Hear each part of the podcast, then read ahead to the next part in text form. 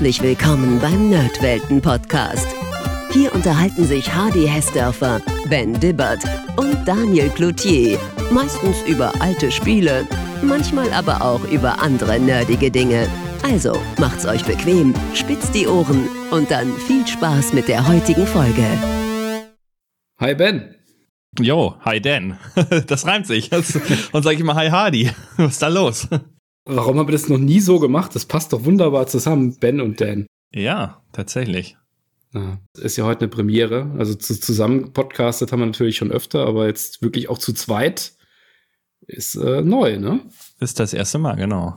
Sonst immer die Musikfolgen, ist natürlich immer ein Klassiker, ne? Zu dritt. Oder wenn Hardy mal wieder sein Trivia, Trivia Pursuit. Ich kann es nicht aussprechen. Trivia Pursuit? Trivial Pursuit. Trivi Trivia Trivial Pursuit. Pursuit. Ja, Trivial glaube, Pursuit. Ja. ja. Nein, aber du hast recht. Wir sind heute das erste Mal zu zweit und äh, haben uns einen schönen Klassiker rausgesucht, ne? Genau, und zwar kein Brettspiel. Was haben wir uns denn ausgesucht? So, muss man umschreiben. Immer diese Fragen, jeder Hörer hat den Titel gelesen, hat natürlich nur deshalb raufgeklickt. das ist natürlich. Ich hoffe ja immer, dass es blind runtergeladen wird und man dann einfach mal reinhört. Stimmt. Also wer jetzt wirklich blind runtergeladen hat oder nicht weiß, was es war, bitte in die Kommentare am Ende schreiben. Und dann könnt ihr auch einen äh, markanten Duke-Spruch gleich hinterherhauen. Wie zum Beispiel Come, get some. ja, heute sprechen wir über kein Brettspiel wie Triple Pursuit, sondern über einen Klassiker des Ego-Shooter-Genres. Duke Nukem 3D. Ein klangvoller Name, oder? Ja, aber logisch, ne? Weil es kam ja vorher Duke Nukem 1 und 2 und dann 3 und dann einfach das D dahinter gesetzt. Eigentlich clever. Das hat, wie würde sagen, ziemlich gut gepasst zu der Zeit. Ne? Der, der Sprung von 2D auf 3D, äh, dass mhm. da gerade der dritte Teil rauskam, das D dran zu hängen. Genau, es kam 96 raus, um das mal kurz zeitlich einzuordnen, also nach dem doch sehr, ja, dem Genre definierenden Doom, das die ganzen Grundmuster gelegt hat für den Boom des Ego-Shooters. Und ähm, im gleichen Jahr sollte auch noch Quake erscheinen, das ja bereits auch zur Entwicklung von Duke Nukem 3D bekannt war. Das kann man auch an der einen oder anderen Stelle im Spiel ablesen, da sprechen wir später sicherlich noch zu. Und wenn man den Duke sowie Quake auf Doom aufbauend betrachtet, dann sind die Spiele eher unterschiedliche Wege gegangen. Da kommen wir dann später auch, denke ich mal, zur Technik dazu und was das Spiel daraus macht. Doch zuallererst, worum geht's denn eigentlich? Ja, worum geht's eigentlich im Duke? Und somit das Unwichtigste eigentlich bei einem Ego-Shooter, zumindest damals, ne, da war man das ja noch nicht so gewohnt, dass Ego-Shooter tatsächlich eine Geschichte erzählen. Und bei Duke war es eben auch nicht anders. Ne? Also man erfährt einiges in Texten. Also im Optionsmenü gibt's halt ein, ja, oder da, wo die Hilfe halt auch ist, da kannst du dir dann so einen Bildschirm angucken und da steht dann jede Menge Text. Und im Prinzip knüpft es direkt an die Story von Duke Nukem 2 an.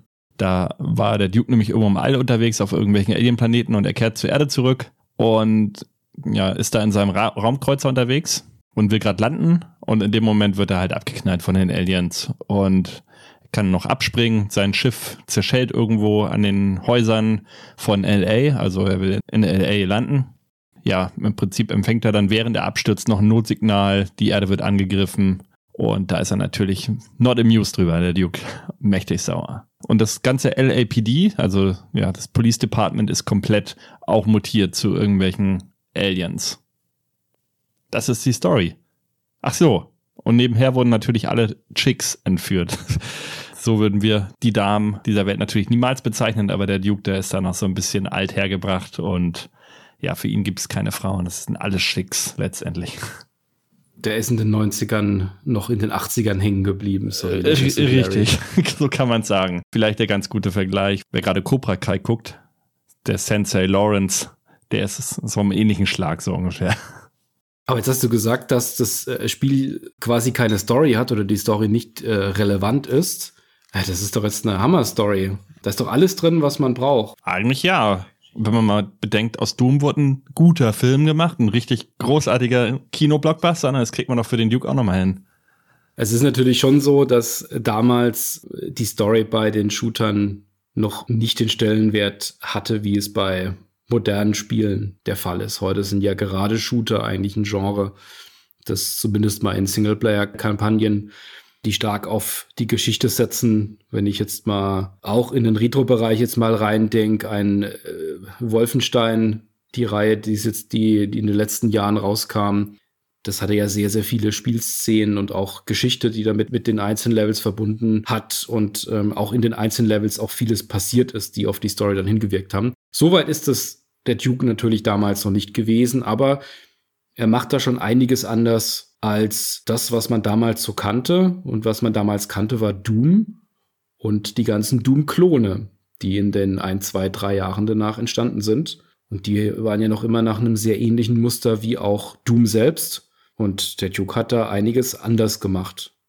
Mhm. Bis auf das Setting, was sich halt manchmal geändert hat. Ne? Also wenn ich jetzt an Hexen denke zum Beispiel, dann hat man das Ganze in so ein Mittelalter- oder Fantasy-Setting gesetzt. Ne? Aber sonst waren die sich alle relativ ähnlich, genau. Und der erste Shooter, der es dann wirklich richtig, ja, den Spieler auch in eine Story einbezogen hat, der würde sagen, das war ganz klar Half-Life. Auch Quake war ja ein reiner Shooter noch, nach Duke Nukem. Aber ab Half-Life hat sich irgendwie alles verändert gefühlt. Und dann kamen ja nachher die richtigen Story-Dinger, ne, wo, ähm, wie heißt das noch mit diesem Slow-Motion-Spiel, ähm, wo man immer die Bullet-Time hatte, weißt du? Max Payne. Max Payne, das war ja zum Beispiel auch wie ein, wie ein Comic, ne? Also, das war auch storymäßig sehr gut gemacht. Aber kommen wir zurück zum Duke. Was hat denn der Duke anders gemacht? ja, ich würde würd sagen, für den Start, dass wir uns auch da mal ran abarbeiten können, was, was er denn wirklich anders macht, sollte man vielleicht mal wirklich in die Levels mal reinspringen oder vielleicht mal das erste Level reinspringen, um das eine oder andere Besondere dann auch rauszuarbeiten. Was die Gründe sind, weswegen wir heute überhaupt über Duke 3D sprechen und nicht über Hexen oder Heretic oder was es sonst kurz vorher noch gab. Also aufgeteilt ist das Spiel ja in drei Episoden zu je acht bis elf Level. Spätere Editionen wie, ja, da gab es noch einige. Die Atomic Edition, 20th Century and Anniversary Edition haben jeweils dann noch eine Episode hinzugefügt. Aber uns interessieren natürlich vor allen Dingen die Original-Episoden von damals. Aber die anderen können wir ja auch mal noch ansprechen, würde ich sagen. Ne? Wie geht das Spiel denn los, Ben? Ja, da kommt halt der erste Überraschungsmoment, sag ich mal. Du wirst in Realwelt-Setting geworfen. Und zwar in eine echte Großstadt, eben LA. Meltdown heißt die erste Episode. Nee, die erste Kampagne, ne? Genau, die erste Kampagne. Hollywood Holocaust heißt das erste Level. Da merkt man halt schon, man ist zwischen irgendwelchen Häuserschluchten, landet auf diesem Dach. Eben, man sieht halt, wie dieser Gleiter, was man eben noch in dieser Sequenz halt gelesen hat, oder was ich eben vorgelesen habe, noch von der Story, das sieht man halt auch in der Spielengine, ne? wie dieser Sprite ähm, brennt und hinten an der Häuserwand zerschellt und dann ballert man quasi oben auf dem Dach, startet man und durchschießt einen Lüftungsschacht und fällt dort runter. Kriegt natürlich erstmal direkt Fallschaden. Haben sie aber gut aufgefangen, weil direkt am Ende des Lüftungsschachts ist, oh, wie Wunder, ein Health-Kit, worauf man direkt drauf fällt. Also natürlich alles sehr konstruiert noch, aber es ist halt eine Straße. Man sieht die Wohnungen bzw. Fenster. Teilweise kann man dann auch in die Fenster rein und ist da erstmal in so einem Apartment. Hauptbestandteil ist vom ersten Level ein Kino, wo man von verschiedenen Seiten das betreten kann. Das ist natürlich auch schon richtig cool. Das ist halt ja nicht, wie man es heutzutage oftmals sieht, so ein Schlauchshooter, sondern das erste Level ist eigentlich ziemlich offen gestaltet. Wobei es das eben ja auch schon bei älteren Spielen gab. Ne? Also wenn ich da jetzt an Doom denke oder so, da gab es ja auch oftmals kreisförmige Areale oder es ging halt äh, meistens darum, eine Schlüsselkarte zu finden und das ist hier halt auch nicht anders. Ne? Nur du kämpfst dich halt durch echte Gebäude so gesehen ist es auch noch ein Shooter der alten Schule. Man kann einfach unbedenklich auf alles schießen, was sich bewegt. Also es gibt keine äh, Freunde, die einen irgendwie unterstützen, NPCs. Ja, alles, was sich irgendwie bewegt, ist in der Regel auch ein Feind, außer halt die Schicks, wie der Duke sie wieder nennt. Man sieht da, finde ich, ganz am Anfang in dem Level eigentlich schon viele Besonderheiten oder was damals auch schon besonders war, was Duke so das erste Mal gemacht hat wenn man da auf dem Dach steht, weiß man ja schon mal, okay, ich bin hier in einem Echtwelt-Szenario, ich sehe da die Gasbehälter oder was das ist, auf die ich schießen kann und dann explodieren die und der Aufgang geht auf und da kann ich dann reinhüpfen und dann falle ich auch noch ganz tief. Also ich habe diese, diesen Höhenunterschied, den ich habe und wenn ich dann unten aufschlage und ich gucke mich um, dann sieht es wirklich so aus, also rudimentär natürlich, aber dann sieht es so aus, als wäre ich wirklich in so einer Häuserschlucht draußen. Und das ist ja genau das, diese Illusion, die einem Doom und Klone vorher nicht so wirklich liefern konnten, dass man sich wirklich in einem Echtwelt-Szenario anfühlt. vor allen Dingen auch die Skybox, die sieht richtig gut aus, finde ich. Also wenn du jetzt so eine Skybox von Doom, die ist schon ganz ordentlich, aber ist meistens ja nur Weltraum oder so, den du dann siehst, ne? Und hier äh, siehst du halt in weiter Ferne in dieser Skybox halt auch, äh, ja, diese Häuserschluchten, von denen du gesprochen hast. Das heißt, du siehst einmal die, die sie halt wirklich reingesetzt haben, ne? In das Level und dann aber auch diese Skybox unterstützt das halt richtig gut. Genau, es ist, ist diese, die Tiefe, die einfach dargestellt wird, ist auch deutlich mehr. Du hast ja schon gesagt, in der ersten, in, in der ersten Welt sind wir ja in Neo Los Angeles unterwegs, haben Kino, sind in der Sushi-Videothek, also lauter Echtwelt-Szenarien, denen wir unterwegs sind. Und das wechselt ja dann, wenn wir in die zweite Welt kommen. Da sind wir ja dann im Weltall auf einer Raumstation, in einem Raumschiff drin. Und auch da ist es so, dass wir natürlich dann wieder beengter sind in einem Raum. Aber man kann ganz am Anfang, kann man so nach draußen gucken, durch die Glaswand und draußen fliegen dann, fliegt dann wirklich ein Raumschiff vorbei. Das finde ich auch total cool, ja, wie sie das eingebaut haben. Und das genau, man kann so die Gänge draußen sehen, wie sie, also quasi durch das Fenster durch, wie das dann eben ausschaut, wenn man von außen drauf guckt, auf die Außenhülle. Und diese Tiefe, die einfach da ist, weil das ist jetzt nichts, was einfach nur im Hintergrund abläuft, mit einer entfernten Tapete, sondern wirklich, das, das passiert, aber es ist einige Ebenen weiter weg. Mhm. Und das in 3D dargestellt, das ist unglaublich stark und ich fand auch, als ich das jetzt noch mal gespielt habe, das funktioniert auch heute noch. Klar kennt man, ist das jetzt natürlich ein alter Hut, wenn man jetzt moderne Spiele spielt, aber so wirklich dieses Gefühl, ich bin hier komplett in 3D, das ist viel stärker bei Duke verhaftet, als es noch bei Doom war. Mhm. Und es ist auch erfrischend anders, mal wieder so ein Spiel der alten Schule eben auch zu spielen, ne? weil bei den neuen Spielen dann hast du alle paar Minuten eine Zwischensequenz, wirst rausgerissen aus der Action und hier kannst du wirklich dein Gehirn am Eingang ablegen und da wird einfach nur geballert, geballert, geballert.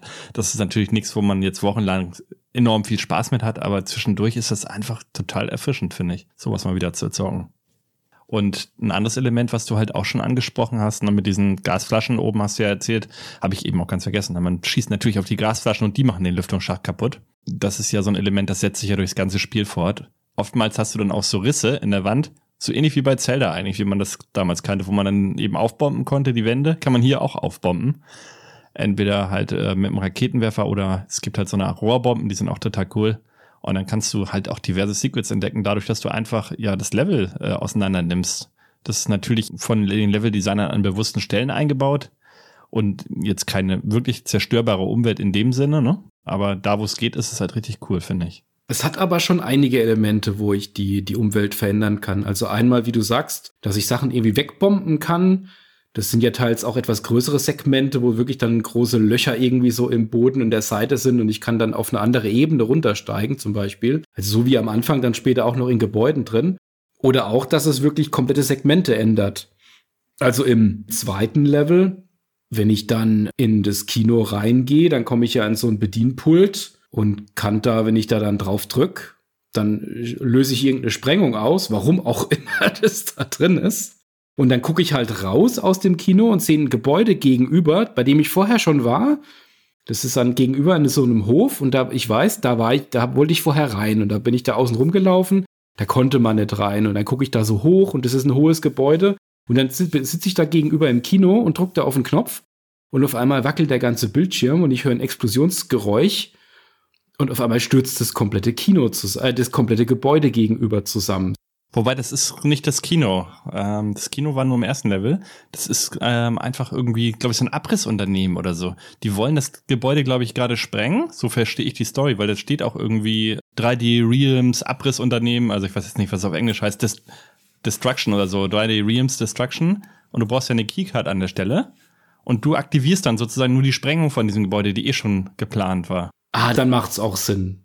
Ja, das ist nämlich ein Gebäude, das ist zum Abriss schon vorgesehen. Da steht auch irgendwas auf dem Schild auf Englisch. Im zweiten Level hast du ja diese Videothek. Das ist ja das Level. Ja, genau. Genau, das ist dann im zweiten, ja. Und im ersten, im Kino, wir waren jetzt schon im zweiten Level nämlich. Wollte nochmal zum ersten Level zurückkommen, weil das halt auch so cool ist. Du gehst dann halt in dieses Kino rein, je nachdem, äh, gibt halt verschiedene Wege. Ein Klassiker ist ähm, ganz am Anfang, da kann man hinten an der Wand hochspringen und dann hat man direkt das erste Secret schon entdeckt und findet gleich den Raketenwerfer. Also ich glaube, das kennt fast jeder, der Duke Nukem gezockt hat, dass man auf diesen Container halt hochspringt und dann hinten an der Wand hoch. Und dann kannst du halt äh, durch den Riss vorne rein ähm, den schon wegballern und kommst dann da ins Kino. Und im Kino gibt's halt einmal eben den Kinosaal, wo du den Kinofilm auch aktivieren kannst. Den Kinofilm, ne? ist halt äh, so eine leicht bekleidete Dame, die da so ein bisschen hin und her tanzt. Und aber auch da in der Kinoleinwand zum Beispiel auch schon wieder cool. Da ist halt ähm, ein Riss schon wieder drin. Das heißt, du kannst mit einem Raketenwerfer auf die Leinwand schießen und dahinter ist dann auch wieder ein Secret, ein geheimer Bereich. Und es gibt eine Spielhalle in dem Kino auch noch, so eine kleine Arcade, wo du mit dem Fahrstuhl hochfährst. Mhm. Und da ist dann direkt wieder die nächste Besonderheit. Da steht nämlich einmal ein Flippertisch, Balls of Steel, den gibt's übrigens auch wirklich. Der kam dann aber wahrscheinlich nach Duke Nukem 3D, weil in diesem Flippertisch werden auch diverse Texturen von Duke Nukem 3D und Soundfiles und alles verwendet. Ist auch einer meiner Lieblings- oder der einzige Tisch sogar von diesen äh, Balls of Steel. Der hat halt vier Tische. Die anderen finde ich alle doof, aber der Duke Nukem-Tisch, der macht tierisch Spaß. Und dann gibt's halt noch so einen Automaten, wo du Duke Nukem 2, glaube ich, spielen kannst. Also, hm, was heißt spielen kannst, aber da läuft halt Duke Nukem 2 drauf. Ist auch nur ein Standbild. Also da ist jetzt nicht irgendwie, dass sie da ein ganzes Spiel eingebaut haben. Und wenn du dann die Benutzen-Taste drückst, dann sagt er, I don't have time to play with myself. Und wenn du aber dann ähm, diesen Flipper spielst, ähm, also jetzt wirklich Balls of Steel, dann sagt er, now I have time to play with myself. Das finde ich auch sehr witzig, weil sich das halt auf diesen Spruch äh, aus Duke Nukem 3D bezieht, dass er da keine Zeit hatte. Ja, ist natürlich auch schon wieder so ein 18er Humor, ne? Mit Play with Myself ist ja ganz klar, worauf er da hinaus will. Also, äh, ja. also besten, bestenfalls 18er, würde ich mal sagen. Das ist schon. Aber da kommen wir dann später noch zu. Das hat ja noch mehr Versatzstücke, die, die genau so reinpassen. Äh, mhm. Dass es einem, sagen wir mal, 16, 17, 18-Jährigen genau gefällt, so ein Spiel. Ne? Hand auf Herz, wann hast du es das erste Mal gespielt? Als es rauskam. Da war ich halt schon 18, also. Echt? Ich, ich konnte es vor 18 nicht spielen. 17,5 vielleicht, 17,5, wenn es im Sommer war. Also 96 war ich 13 und da habe ich es auch gespielt. und meine Freunde auch. Also jetzt weißt du, das erklärt einiges bei mir, glaube ich. ich war ja sogar schon bei Doom schon 15. Und bei Doom war ich, glaube ich, 11 oder 10 und musste mein Bruder auch ganz schnell wegklicken, wenn dann irgendwie drohte, dass ein Elternteil ins Zimmer kommt und da halt die aufgespießten Köpfe waren und so. Genau, also der Punkt, ich kann die Umwelt verändern. Du hast schon gesagt, wir, wir können da den Flipper, den Arcade irgendwie anpingen. Mhm. Wir können Sachen zerstören. Und wenn es nur ein Spruch ist, den er dann macht. Genau, und wenn es auch bloß ein kurzer Spruch ist, den er, den er da jeweils liefert, also den, den Charakter eben noch mal stärker darstellt, der sich immer selbst eigentlich in den Fokus stellt. Ja, Klassiker mit dem Spiegel, ne? Genau, und wir können uns dann ja auch selbst sehen. Das ist, ich glaube, das erste Mal passiert es, wenn wir auf eine Toilette gehen oder zumindest mal in irgendein Bad oder irgendwie sowas. Da rennen wir rein und denken im Moment, da kommt ein neuer Gegner auf uns zu. Also zumindest mal ging es mir so. Mhm. Und wenn wir dann draufballern, dann schießen wir einfach nur auf den Spiegel drauf und dann sehen wir, wir sehen uns selbst in dem Spiegel. Also der Duke kann sich selbst sehen und sich auch selbst kommentieren, wenn man dann den Spiegel benutzt. Mhm. Da kann ich jetzt mal eine, aus dem Nähkästchen plaudern weil ich ja auch Level gebaut habe damals. Und es ist kurios, ähm, das hängt irgendwie mit der Technik zusammen. Wenn du einen Spiegel eingebaut hast, dann musstest du hinter den Raum, wo der Spiegel war, einen Raum bauen, der mindestens doppelt so groß ist wie der Raum, wo der Spiegel drin ist. Sonst hast du dich irgendwie mhm. hundertmal im Spiegel, hast du so in die Unendlichkeit geguckt. Da hast du einen ganz komischen Grafikbug. Deshalb, wenn du dann die offiziellen Level anguckst, kannst du ja auch die Map anmachen. Ähm, oder es gibt ja diesen Free-Fly-Modus, wo du dann halt durch die Wände gehen kannst, ne, mit diesem einen Sheet. Und dann siehst du auch, dass die da riesige Hallen hinter die Spiegel gebaut haben, einfach um sicher zu gehen, dass das funktioniert. Und ja, ich weiß nicht, warum es so ist, aber es ist so, nur so am Rande, weil sonst vergesse ich es. Wir werden auf die Spiegel wahrscheinlich nicht mehr so oft zu sprechen kommen. Es gibt ja noch so viele andere Themen, die man aus dem Spiel noch rausziehen kann. Mhm. Genau, ich hatte jetzt vorhin schon mal kurz vorgegriffen wegen meiner Begeisterung für den Start in der zweiten Welt, also in der ersten erste Episode komplett auf der Erde in LA, die zweite dann auf einer ja, Mondbasis, auf einer in einer Raumstation und in dem der dritten geht es dann wieder zurück auf die Erde. Man muss aber auch sagen, dass wir da immer wieder sehr unterschiedliche Level haben oder auch Abschnitte haben, wo dann noch mal viele Referenzen zu Filmen, popkulturellen Themen mit reinkommen.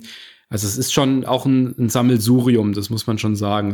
Am Ende der ersten Episode, wo wir ja an sich ja eigentlich in einer realweltlichen Umgebung sind, da kommen wir ja auch ganz viel in sehr schräge Szenen noch rein. Da gibt's ja gerade gegen Ende dann auch in so einer Art Giga-Level unterwegs sind, in so einer Gegend, die ganz grün ist, äh, ausschaut, als würde jeden Moment ein Alien ums Eck kommen, die dann auf einen äh, Bosskampf dann auch vorbereitend ist. Also es, ist, es steckt sehr viel drin in dem Spiel, auch an Referenzen. Da können wir später bestimmt noch einiges mehr aufzählen. Ähm, aber alles, was irgendwie bekannt ist aus der Zeit, wird in irgendeiner Form zitiert, referenziert, aufgenommen und meistens gehässig kommentiert. Ja, ich glaube, von den Alien-Filmen ist auch sehr viel drin, was du eben schon gesagt hast. Ne? Einmal diese Alien-Eier, diese klassischen, wo dann aus so einer Art Facehacker rausschlüpfen. Nur, dass die halt nur so ein Schleim sind und, aber die sind natürlich schon von Alien inspiriert, ne? Und auch sonst diese ganzen, das, dieses Raumschiff, was du schon gesagt hast. Das Spiel schafft einfach, also jetzt nachdem, ich habe es ja damals in der Zeit gespielt und dann, ich glaube, tatsächlich danach auch, gab es natürlich eine, eine längere Multiplayer-Phase, als wir das gespielt haben, aber seitdem dann auch, also in diesem Jahrtausend habe ich das Spiel, glaube ich, noch nicht gespielt gehabt oder zumindest mal nicht wirklich länger. Mhm. Erst jetzt äh, zur Recherche, jetzt für, für die Aufnahme jetzt. Cool. Und da sind einfach schon einige Szenen drin, die einfach auch erinnerungswürdig sind, weil sie so ein, so ein Setting und so eine Atmosphäre einfach erschaffen. Das ist äh, am Anfang dieser Sturz und in der Echtwelt sein, dieses Alien-Setting. Dann gibt es ein Level, wo man in so einer Kirche unterwegs ist oder in sowas ähnlichem wie in der Kirche.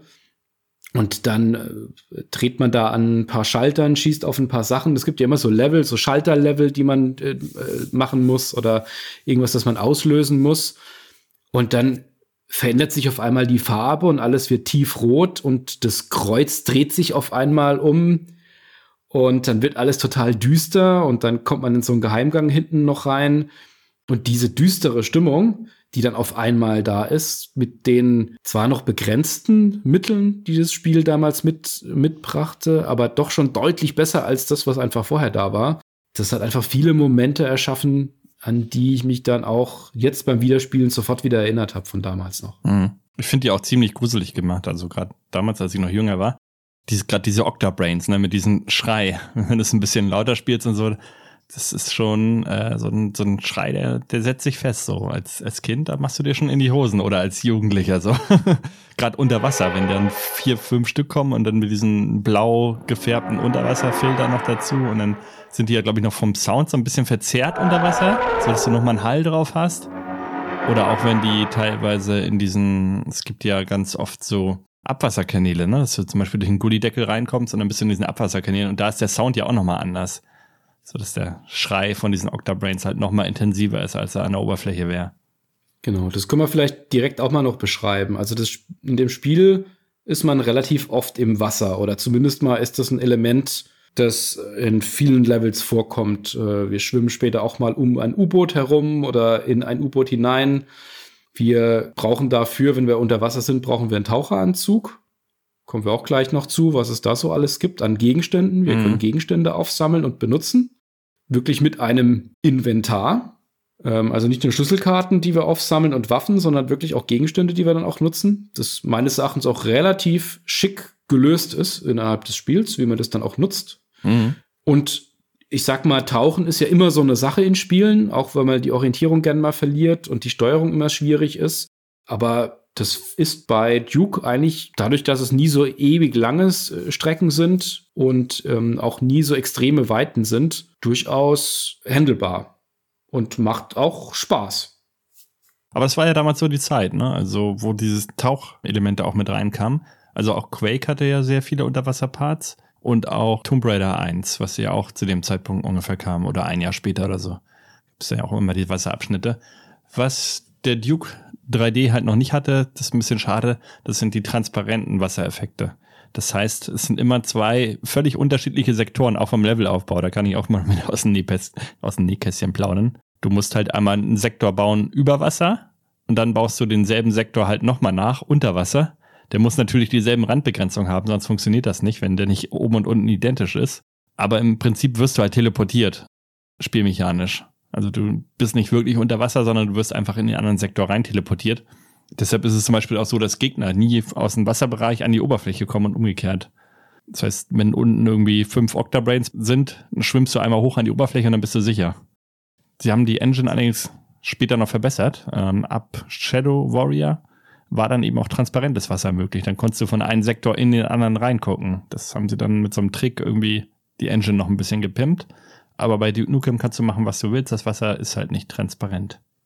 Also für mich waren das einfach zwei verschiedene Arten von Octabrains. Die einen hatten Kiemen, die anderen nicht. ist mir gar nicht aufgefallen.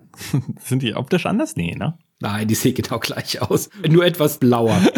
nee, es gibt, glaube ich, auch nur einen Sprite und der wird dann einfach mit einem anderen Farbfilter rübergelegt. genau. Also der Duke Nukem 3D ist ein ganz klar ein klassischer Shooter, aber mit einer Vielzahl an Waffen und Gegnern, auf die wir ballern. Wie die ausschauen, müssen wir auch gleich noch drüber sprechen. Aber ich wollte mal kurz zu den Gegenständen kommen. Mhm. Wir finden ja unterwegs, wir haben es jetzt gerade eben schon mal gesagt, wir finden einen Taucheranzug beispielsweise. Wir finden aber auch Schutzstiefel und wir finden später einen Jetpack. Und was finden wir denn noch alles? Ein Holoduke finden wir auf jeden Fall noch. Damit kann man die Gegner täuschen und dann schießen die quasi auf dieses Hologramm und in dem Moment kannst du die dann von hinten angreifen. Dann hast du die Steroids. Haben die noch einen anderen Effekt, außer dass man extrem schnell ist? Verliert man dann auch irgendwie weniger Energie oder so? Aber ich, ich glaube, man ist nur besonders schnell, aber da bin ich mir jetzt nicht ganz ja. sicher. Medpacks kann man noch einsammeln, die man dann auch bei Bedarf einfach einsetzen kann. Das ist ein sehr, sehr sinnvolles Item, habe ich heute auch wieder gemerkt. Schon ab dem zweiten Schwierigkeitsgrad wird's happig und äh, ja, du hast halt 100 Hells, ne? Ein normales Health-Kit gibt, glaube ich, 20, also die großen und die kleinen geben 10. Und das ist schon Jackpot, wenn du so ein, äh, diese äh, Transportable Health Kit findest. Und die kannst du dann halt auch entweder über das Inventar auswählen oder du kannst aber auch äh, Shortcuts benutzen. Also zum Beispiel ein M ist immer Medikit. Ne? Wenn du es im Inventar hast, dann musst du nur die M-Taste drücken. Und dann füllt er immer bis auf Maximum auf. Und dann gibt's natürlich das Atomic Health, was du teilweise findest. Und das kannst du dann ähm, im Idealfall einsammeln, wenn du 100 Health schon voll hast. Dann kannst du nämlich über die eigentliche Leiste hinaus noch extra Health einsammeln. In einem, ich glaube, bis 200 maximal. Also wenn du zwei Atomics, also eine Atomic Health gibt 50 jeweils. Wenn du das Glück hast, zwei Atomic Health zu finden, während du schon volle Energie hast, dann kannst du bis auf 200 maximal aufrüsten. Ähm, eine Rüstung gibt's auch noch. Gab's den Doom auch schon, ne? Ganz klassisch. Genau, das ist ganz ähnlich wie in Doom auch. Genau. Ansonsten diese Schuhe, die du erwähnt hast, ja, die sind halt für spezielle Level, für ganz spezielle Abschnitte. Dann hast halt manchmal irgendwie radioaktives Wasser oder verseuchtes Wasser oder später auch Lava und dann kannst du halt ja, bis die Prozentanzeige von diesem Item aufgebraucht ist, kannst du halt auf diesen Oberflächen laufen, ohne dass dir irgendwas abgezogen wird an Energie. Der Taucheranzug ist ganz nett, wenn man mal längerfristig unter Wasser erforschen will. Man braucht ihn eigentlich nicht, um durch die Abschnitte zu kommen. Man schafft es immer so, ohne dass man Luft, äh, dass die Luft ausgeht. Aber wenn du halt wirklich gucken willst und Secrets entdecken willst, dann ist der hilfreich, weil dann kannst du halt auch mal längerfristig unter Wasser bleiben und dich in Ruhe umgucken.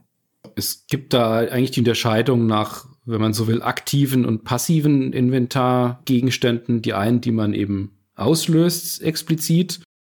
Und sowas wie die Schutzschuhe zum Beispiel, die aktivieren sich automatisch, wenn man über äh, Säure drüber läuft.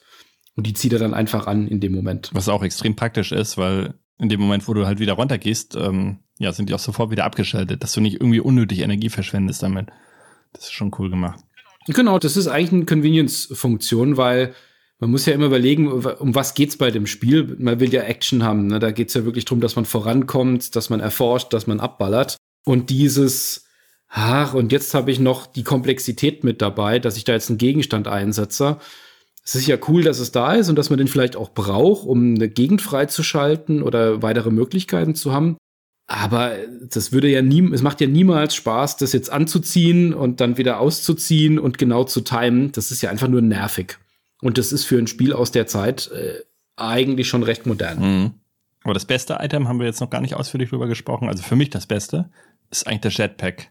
Weil es macht so viel Spaß, auf ganz unterschiedliche Ebenen damit zu kommen, dadurch halt komplett andere Secrets zu entdecken. Und es hält eigentlich auch relativ lange, die 100 Prozent, wenn man einigermaßen sparsam damit umgeht. Weil das ist so ein Element, das gab es halt vorher in der Form meiner Meinung nach noch nicht bei irgendeinem Ego-Shooter. Das ist ja total klasse. Also man ist da ohnehin schon in einer sich sehr, sehr 3D, also real anfühlenden Welt unterwegs. Also so abgefahren, wie das auch ist und dass man äh, als Schweine, Schweine in, in Polizeiklamotten, Uniform irgendwie als realistisch ansieht und Octa Brains. Aber das, das fühlt sich ja alles ja schon echt an, ne? Die Wolkenkratzer, die Station, die einzelnen Elemente, die es gibt. Eine Videothek sieht so aus wie eine Videothek oder ein Kino oder ein Sushi. Und dass man dann auch die Möglichkeit hat, sich darin sehr frei zu bewegen und auch dann außerhalb zu fliegen. Das macht ja im Singleplayer schon wahnsinnigen Spaß. Im Multiplayer ist es natürlich nochmal ein ganz anderes Element. Aber zum Multiplayer müssen wir, glaube ich, später nochmal etwas ja. ausführlicher dann auch sprechen. Und gerade in der ersten und dritten Kampagne ist das Jetpack halt sehr hilfreich. Auch in den Weltraumlevels kannst du es auch schon benutzen. Aber wie du schon sagst, sie sind ein bisschen schlauchiger angelegt.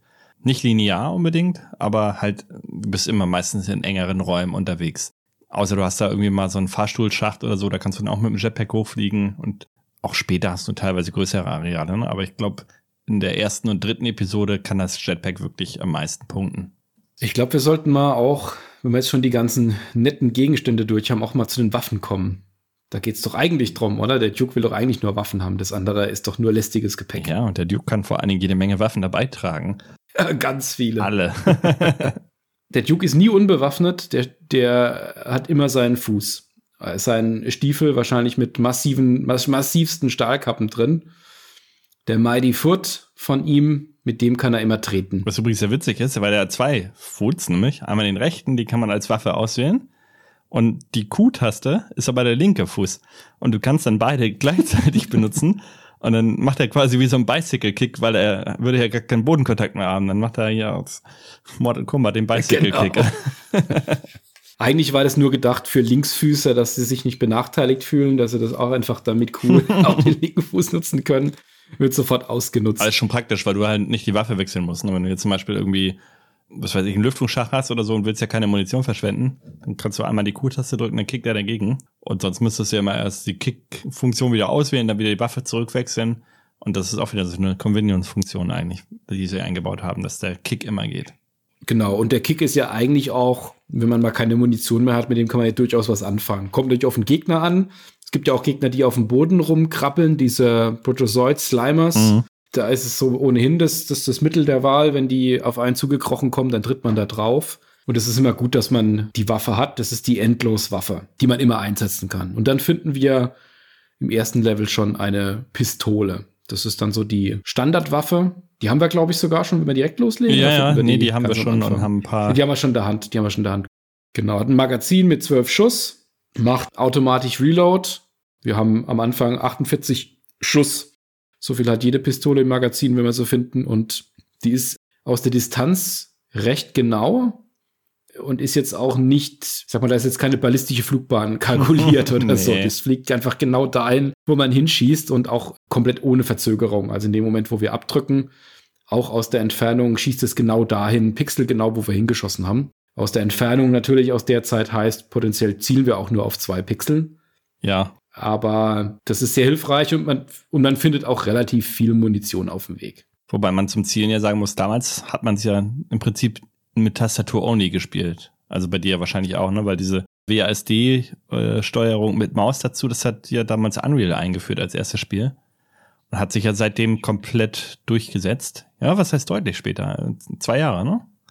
98 kam Unreal. Äh, ja, also für heutige Verhältnisse ist es äh, damals, ich gab es jedes Jahr gefühlt die extrem Neuerung. Ne? Also heute ist es eine kurze Zeit, damals äh, ja war es wahrscheinlich schon eine lange Zeit, zwei Jahre. Und man hat, musste eigentlich nur in die Nähe des Gegners zielen. Man hat ja immer ungefähr auch drauf geschossen. Und man hat zum Beispiel auch die Höhe nach oben und unten hat man gar nicht so viel geguckt. Also erinnere ich mich zumindest an meine Jugend dran. Das, das war einfach nur gucken. Man konnte hoch runter gucken, aber das war ja quasi auf die Höhe Auto-Aim, so wie bei Doom auch noch. Deshalb jetzt, wenn man das halt mit Maus spielt und Tastatur, das ist halt nochmal geiler, dadurch, dass du dich jetzt auch frei umgucken kannst und so. Du hast in deiner Testversion oder hast du es jetzt rein mit Tastatur gespielt, so wie früher Oldschool? Also ich habe es zeitweise mal mit Tastatur gespielt, um nochmal so das Original-Feeling zu haben, aber ich habe es dann auch relativ bald umgestellt, mhm. wirklich auf WSD mit Maus. Ist eine andere Erfahrung, aber ja, das hat sich jetzt die letzten 20 Jahre dann doch so eingeprägt, ja. dass man so spielt. Aber dadurch kann man die Level halt auch noch mal noch eher wahrnehmen, also gerade nach oben und unten in diesem Bereich, ne, in der horizontalen, äh, in der vertikalen, meine ich, achtet man noch mehr drauf. Ja, aber kommen wir zur nächsten Waffe, das ist natürlich der Klassiker, die Shotgun ja, die ist auf kurze Distanz natürlich super stark, aber selbst auf weite Strecken ist mir auch heute gerade wieder aufgefallen, trifft die noch relativ gut. Also wenn man das jetzt mal mit einem Counter-Strike oder so vergleicht, wo du einfach gar nichts treffen würdest, weil die mega streut, kannst du da auch ja mit der Shotgun mit drei, vier Schüssen noch auf der Entfernung so einen Pickkorb locker weghauen. Ja, ist natürlich was, wie man die äh, Shotgun auch aus anderen Spielen kennt, vor allen Dingen auch aus der, aus der Nähe sehr stark. Aber wie du sagst, die ist auch aus der Entfernung gar nicht so verkehrt. Meistens sind wir auch gar nicht so wahnsinnig weit von den Gegnern weg. Also gerade die späteren Level setzen ja auch stark darauf, dass wir, wenn wir eine Tür aufmachen, uns drei Gegner äh, entgegenspringen mhm. oder wenn wir um, eine, um, um ein Eck gucken, so richtig weit sind die ja eigentlich nie weg, weil wenn sie weit weg sind, sind sie ja relativ leicht zu handeln. Deswegen ist da die Shotgun auch im Spielverlauf, bleibt sie auch eine sehr starke Waffe. Zumindest mal in meinem Spiel. Ja, nee, sehe ich genauso. Genau, dann gibt's die äh, Chain Gun Cannon, hieß im Original Ripper. Das ist natürlich ein Maschinengewehr mit einer sehr, sehr schnellen Feuerrate. Auch jeder einzelne Treffer bringt da schon, schon einiges an Schaden. Ist weniger genau, wenn man unterwegs ist, aber sie hilft einem, weil sie so schnell so viel Schaden macht, gerade auch wenn man in engen Gängen unterwegs ist, wirklich gut, ähm, auch gegen starke Gegner. Die an sich bessere Waffe wäre eigentlich noch dann die RPG. Da kannst du ja gleich noch was zu sagen. Aber die hat natürlich ihre Tücken, wenn man im Nahkampf unterwegs ist. Ja, das ist auch so ein Klassiker. Also RPG ist halt die Panzerfaust ähm, oder der Raketenwerfer besser gesagt.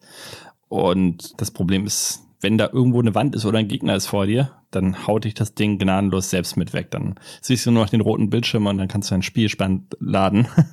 Also wirklich nur, wenn man sicher ist, dass in der Entfernung das Projektil dann auch einschlägt, dann sollte man die benutzen. Die ist übrigens aber auch eine der Waffen halt, mit denen man dann die Secrets entdecken kann. Ne? Also immer wenn da irgendwo ein Riss ist in der Wand, dann ähm, ja, ist die RPG sehr praktisch, um das Secret aufzudecken. Was oftmals vorkam bei mir, man hat gerade eine andere Waffe drin und dann rennt man aus Versehen über die RPG, will gerade schießen und schießt dann diesen Schuss ab, wo man ja die andere Waffe eigentlich noch schießen wollte und dann knallt man sich selber ab. Oh, so ein Hassmoment. Das ist mir, glaube ich, heute auch schon wieder einmal passiert. Ach, ich bin da auch so oft gestorben. Ich bin eigentlich am liebsten mit der RPG. Aber wenn dann einfach mal ein Gegner ums Eck kommt und in der Hektik schießt man aus kurzer Distanz drauf, dann war es ja. das einfach. Genau, das, also du hast schon gesagt, man kann damit die Secrets sich öffnen. Das zweite, das hattest du vorhin auch schon mal gesagt, ähm, zweite Möglichkeit ist mit der Pipe Bomb. Die Pipe Bomb, das ist auch was sehr Cooles.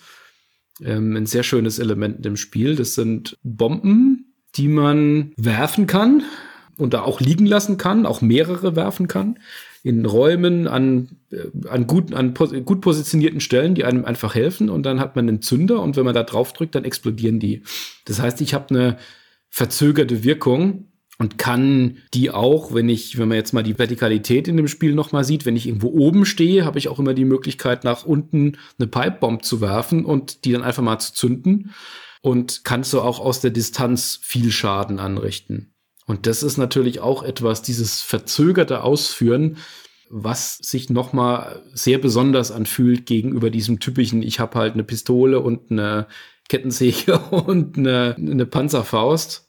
Ein sehr schönes Element, das man auch wirklich nicht selten einsetzt. Das stimmt. Und gerade was du eben gesagt hast mit dem mehreren, du kannst ja, wenn du eine geworfen hast, drückst du einfach nochmal die Taste. Ich weiß jetzt nicht, ist es die 6 oder die 5 oder drückst du halt nochmal die Waffentaste und dann hast du wieder eine neue Pipebomb in der Hand und du kannst halt so viele werfen, wie du willst oder so viele, wie du dabei hast. Oder waren es maximal 10? Auf jeden Fall relativ viele kann man werfen und kann dann den Zünder äh, ja eben aktivieren, sodass alle gleichzeitig in die Luft fliegen. Ne? Mehr als drei, vier Stück wäre wahrscheinlich Verschwendung, aber es ist schon cool manchmal, wenn du gleich mehrere gleichzeitig in die Luft fliegen lassen kannst. Also das kann man halt auch für einen Bosskampf nutzen. Wir haben ja nach am Ende jeder Episode, also von jeder Welt ja einen Bosskampf. Wenn man da Pipebombs hat, dann kann man die da auch wirklich so schön verteilen. Wenn man da gut genug ist, das dann auch zu machen und dann abwarten, wenn der drüber läuft und dann auch schon mal kräftig Schaden dann auch verursachen. Oder man nimmt direkt den Devastator und hält einfach nur drauf. Das ist dann die Schnellfeuer-Variante von der RPG sozusagen. Da hast du dann Mini-Raketen, die einfach im Turbo-Modus alles drauf haben, was geht. Ich glaube, das ist mit einer der stärksten Waffen auch im Spiel. Also gerade für Bosskämpfe extrem gut. Aber die Muni geht halt auch extrem schnell runter. Ja, ja, denn, aber dafür äh, richtet sie auch einiges an Schaden. Also den Namen hat sie auf jeden Fall verdient, Devastator. Ja. Zwei besondere Waffen, die noch mit drin sind Es ist einmal der Shrinker. Den gibt es auch als Element im Level, also nicht nur als Waffe, sondern auch als Bestandteil einiger Levels. Der verkleinert tatsächlich. Also damit kann ich meine Gegner schrumpfen und dann mit meinem Mighty Foot links oder rechts drauf treten. Das kann mir aber auch selbst passieren oder es ist sogar ein Element, dass das wichtig ist. Es gibt Stellen, wo ich mich da vorstelle, wo ein Shrinker nach und nach einen Schuss absetzt und dann werde ich getroffen, werde kleiner und kann dann, der Effekt hält nur eine Weile an, ähm, durch einen sehr, sehr kleinen Gang woanders hinkommen. In ein Gebäude rein, durch ein Mauseloch sozusagen. Ich sollte dann nur rechtzeitig durchkommen, weil nach, weiß nicht, paar Sekunden, zehn Sekunden, das ist nicht sehr lange, sieben Sekunden, gefühlt zwei, wahrscheinlich. Ich weiß genau, was so. du meinst. dann wird man wieder groß und wenn man dann immer noch im, in dem kleinen Gang drin steckt, dann passiert eben das, was eben so passiert, wenn man von zwei, zwei von 10 Zentimeter auf 1,80 wächst in einem 10 Zentimeter Gang. Das passiert übrigens auch, wenn man in der Schiebetür steht oder unterm Fahrstuhl oder du kannst halt in diversen Situationen im Spiel auch gesquished werden. Dann siehst du auch zwischen den beiden Türen nur noch deinen ja, der Rest, der von dir über ist, der zieht sich dann da so wie so ein Faden zwischen den Türen so durch. Glibbermasse. Guter Hinweis, der, der Rest, der noch übrig ist, das Blut ist ja auch ein Element, wie ich die Umgebung, also wie sich die Umgebung ändert. Also wenn ich jetzt mit einer Shotgun auf einen Gegner schieße, der an der Wand steht, dann, dann ist da Blut an der Wand hinten dran, mhm. die dann das, das runterläuft. Und wenn eine Blutpfütze auf dem Boden ist und ich laufe da durch, dann hinterlasse ich da auch Fußspuren in der Welt. Ja. Ich will nicht wissen, wie lange das gedauert hat, das alles zu bauen. Aber das sind alles Sachen, die man so vorher nicht hatte. Zumindest mal mit den Fußspuren, kann ich mich nicht erinnern. Das sind so wirklich kleine Details, ja. Wenn man dann drüber nachdenkt, die machen doch schon sehr viel aus vom Realitätsgrad. Ansonsten gibt's ja noch den Freezer, der ist mindestens genauso cool wie der Shrinker. Gefrieren die Gegner halt. Und dann kannst du auch mit dem Mighty Kick die zerschellen, ähm, tritt zugegen. Beim Shrinker ist es übrigens so, du musst nur in die Nähe, dann tritt er schon automatisch drauf, weil der tritt er ja so von oben nach unten. Aber beim Freezer musst du halt wirklich die Tritttaste oder musst halt draufschießen mit einer Waffe. Das geht natürlich auch, ne? Einfach freezen und dann mit der normalen Pistole hinterher oder so. Wenn du einen starken Gegner hast, kannst du auch aus der Entfernung dann mit einem Pistolenschuss den erledigen anschießen. Genau, und dann können wir noch Laserfallen aufbauen. Also kleine Bomben, die wir an die Wand pflanzen, die einen Laser über den Gang strahlen oder also ausstrahlen äh, von der Wand weg. Und wenn da ein Gegner durchläuft, dann detonieren die. Und in aller Regel reicht es auch, wenn man dann nur grob in der Nähe steht, dass das massiv Schaden macht. Mhm. Aber auch die gibt es teilweise in den Levels schon mit drin eingebaut. Ne? Also so, dass da schon fertige Laser-Trip-Bombs quasi angebracht sind, ähm, die man dann entschärfen muss, indem man zum Beispiel eine Pipe-Bomb dahin wirft oder du musst sie halt umgehen, ne? Oder man kriegt hin, dass halt ein Gegner reinläuft. Das habe ich auch schon Das geschafft. ist natürlich die beste Möglichkeit. Eine Win-Win-Situation. sind ja jetzt auch nicht die allercleversten. Nee, die KI ist wirklich eigentlich nicht vorhanden. Die rennen halt auf dich zu und ballern, was das Zeug hält und darf jetzt nicht erwarten, dass Gegner in Deckung gehen oder so. dafür sind sie ziemlich stark, ne? Also gerade was die, also die Pickcops, wenn die dich aus der Entfernung, äh, aus der Nähe mit ihrer Shotgun erwischen, das kann schon mal ganz schnell tödlich enden. Und meine Hassgegner sind ja die Enforcer, ne? Mit ihrem Maschinengewehr. Wenn die halt auf dich zuspringen und du die nicht blocken kannst, äh, wenn du, ja, es gibt ja einige Waffen, wenn du damit schießt, mit der Chaingang zum Beispiel, dann schießen die relativ wenig zurück, aber wenn du mit der Pistole oder so oder mit der Shotgun drauf schießt, oh, die ziehen auch so viel ab, wenn die dich erstmal treffen. Und die Octa-Brains, wenn die da so eine Energiewelle, die haben ja diese runden Energiekreise, wenn die die ins Gesicht fliegen. Also es kann ganz schnell, kannst du mit ganz wenigen Treffern auf jeden Fall das seitliche Segnen bei muss man mal sagen.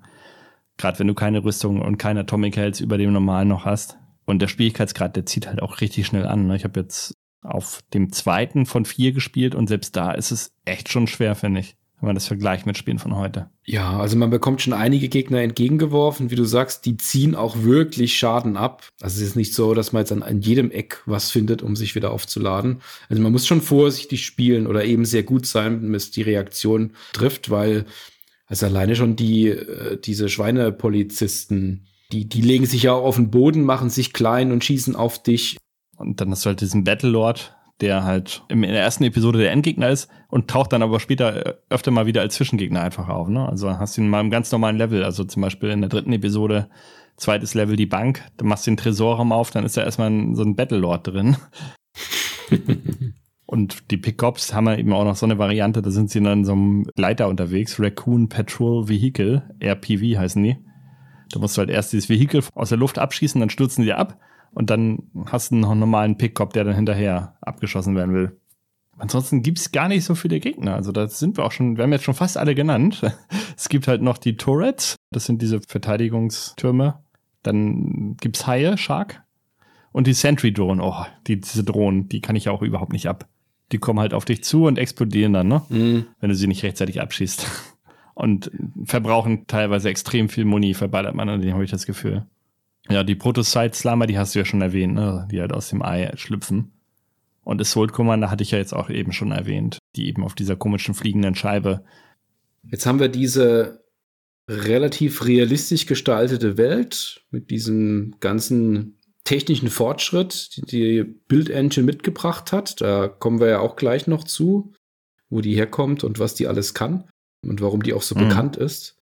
Es hat viele Möglichkeiten innerhalb der Welt, die Welt zu verändern. Die Welt ist veränderlich. Das ist auch etwas, was wir vorher so nicht gesehen haben. Es ist auf jeden Fall originell mit allem, was es innerhalb des Spiels mit sich bringt. Es zitiert, es referenziert. Über die ganzen Inspirationen müssen wir gleich auch nochmal sprechen.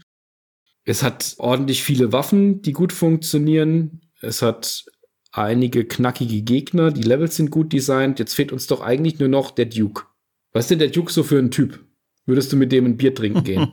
der Duke ist sicher nicht das, was man, was, was man als nachahmenswert empfinden würde. Aber eigentlich ist er ein klassischer 80er Jahre Held bei Helden, sag ich mal. Wie äh, eben solche Rollen, die Sylvester Stallone oder Arnie gespielt haben. Er macht seine Sprüche. Er ist auf jeden Fall sexistisch.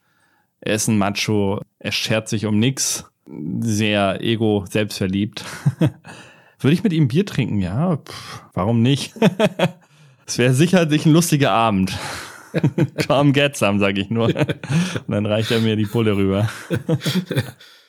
Ja, also die Figur ist natürlich sehr tump, sehr, wie du sagst, 80er Jahre, Held, Humor, beschützt die Frauen, hat immer einen lockeren Spruch äh, auf der Lippe wie Bruce Willis oder Stallone oder Schwarzenegger in den 80ern gehabt haben ja. in den einzelnen Filmen. Das erinnert massiv daran, ja.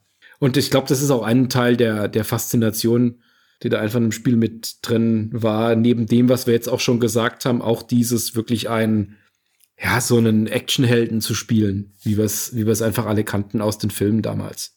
Sicherlich etwas, was die Faszination noch mal verstärkt Gerade hat. als 13-Jähriger, ne? Hat man aufgeschaut zum Duke. es gab ja damals auch einige Kontroversen um das Spiel. Es wurde ja in Deutschland auch indiziert, also nicht beschlagnahmt, aber zumindest mal indiziert aus den zu erwartenden Gründen, Gewalt und. Naja, Sex, das kann man schon so sagen, ne? Mit Shake It Baby und so. Klar, die Nippel sind äh, zwar abgedeckt da, aber es gibt halt Stripperinnen, es gibt Videotheken, wo nur Filme ab 18 auszuleihen sind und ähm, ja. Sex, Drugs and Rock and Roll. So, Drug and Roll ist auch die Stelle, wo er am Mikrofon steht, ne? Born to be wild. ja, so gut singt er das nicht. Der singt Born to be wild. Stimmt. Das recht. das war gruselig. Das, das war richtig gut, ja. Ja, also es, das Spiel, das versucht natürlich an Grenzen zu gehen. Die Darstellung von Stripperinnen, von Gewalt, von ihren Aliens, das ganze Blut, die Thematik, ähm, auch wie sich der Duke verhält, Grenzüberschreitungen an, an, an allen Ecken. I'm gonna rip off your head and shit down your neck. Und, und das, das macht er halt, ne, wenn man den ersten Boss besiegt hat und sitzt da mit seiner Zeitung und, und pfeift den Duke Nukem Theme. das ist halt schon speziell. Das war natürlich 96 dann auch zu erwarten, dass das auch vom Stand weg direkt indiziert wird. Der Macher, der George Bosal, über den müssen wir später auch noch mehr sprechen, der hat es auch bestätigt in einem Interview, dass es damals denen wirklich auch darum geht, da möglichst die Grenzen auszutesten. Und die hatten da auch zeitweise wirklich ein Segment drin, das auf das Bombenattentat in Oklahoma City referenziert hatte und da angelehnt war. Da gab es damals 170 Tote, fast 170 Tote. Da hat aber der Bruce dann auch eingesehen, dass es dann doch eine Spur zu heftig ist und hat es dann auch wieder rausgenommen, weil das war ja, ich glaube, ein Jahr vorher oder so. Das war schon so ein Tanz auf dem Vulkan, was die damals gemacht haben. Ja, aber ist ja auch so ein bisschen wie mit der Band Rammstein ja zum Beispiel. Ne? Die sind ja auch so, allein der Name Rammstein, da war ja dieses große Unglück, äh, wo auch unzählige Menschen gestorben sind und die Band nennt sich danach und die sind ja auch so, dass sie immer an die Grenzen gehen und äh, ja wirklich in Bereiche reingehen. Ne? Und das ist mit dem Duke ähnlich, aber ja, man sollte den Duke natürlich jetzt nicht als Vorbild nehmen und äh, ich glaube, damals in den 90ern hat er auch definitiv noch besser funktioniert als heute. Also ich fand es als Jugendlicher natürlich toll, also diese Sprüche und so, ne? Ich kann aber auch verstehen, wenn jemand, nee, das ist gar nicht meins. Also ich kann da beide Seiten gut verstehen. Natürlich ist es jetzt äh, gerade das Frauenbild, was da dargestellt wird, das ist natürlich kein Maßstab. Der Duke selbst hat Sprachausgabe, das ist ja auch was Besonderes. Die Helden damals waren ja eher stumm gerade in den Ego-Shootern, also bei Adventures, da gab es diese Speech-Packs, da gab es etwas mehr Sprachausgabe, aber da gab es ja auch mehr Handlung und Dialog, aber bei Ego-Shootern, das war ja doch noch stärker auf das reine Gameplay ausgerüstet. Aber die Dinge, die der Duke so sagt, die sind ja auch stark inspiriert, wie vieles in dem Spiel, von popkulturellen Themen. Der Duke selbst, die Sprüche, die er so bringt, die sind ja stark aus Tanz der Teufel, Evil Dead, mhm. der Ash, also äh, von Bruce Campbell gespielt, einige Zitate Sie leben, They Live. Von Carpenter ist der, glaube ich, der Film, ne? Ja, da, mit einem ähnlichen Thema ja auch. Außerirdische sind auf der Erde, bloß eben versteckt. Muss man eine coole Sonnenbrille aufsehen und dann kann man die Außerirdischen sehen und überall die, äh, die versteckten Botschaften identifizieren. Und natürlich die 80er Jahre Action. Und da nimmt sich der Duke sehr, sehr vieles raus. Kam ja auch nicht bei jedem gut an. Ne? Also der Bruce Campbell hat ja auch schon gesagt, dass er das schwach findet, dass man da einfach nur Sachen klaut und sich nichts nicht selbst einfallen lässt. Jetzt muss man natürlich schauen, wie stark das halt auch ein Element ist jetzt von dem Spiel. Und also ich persönlich habe das immer eher, auch die ganzen sonstigen Referenzen popkulturellen, die in dem Spiel mit drin sind. Quake wird ja später angesprochen. Ne? Das war ja das Spiel, was da in großer Konkurrenz stand, einen anderen Weg eingeschlagen hat. Mhm. Dass er keine Angst hat vor Quake, wenn es da zu einem Erdbeben kommt. Der trifft Indiana Jones, äh, den Space Marine aus Doom. Das sind natürlich alle tot, die er da trifft. Man kann einen schwarzen Obelisken finden aus ähm, 2001. Das erste Level ist stark an Escape from New York angelehnt, wie es ausschaut. Mal in einem Fernseher sehen wir die Verfolgungsjagd von O.J. Simpson. Also ganz viele Themen, die damals im kollektiven Gedächtnis noch so drin waren. Kann man natürlich sagen, das ist alles zusammengeklaut und billig aufgenommen. Aber es ist ja eigentlich auch nur eine Dreingabe. Es ist jetzt nicht so, dass sich darüber das Spiel wirklich definiert. Oder wie siehst du das? Nee, genau. Ich finde auch, das sind mehr so Easter Eggs, Gags. Aber das Spiel definiert sich jetzt nicht dadurch, ne?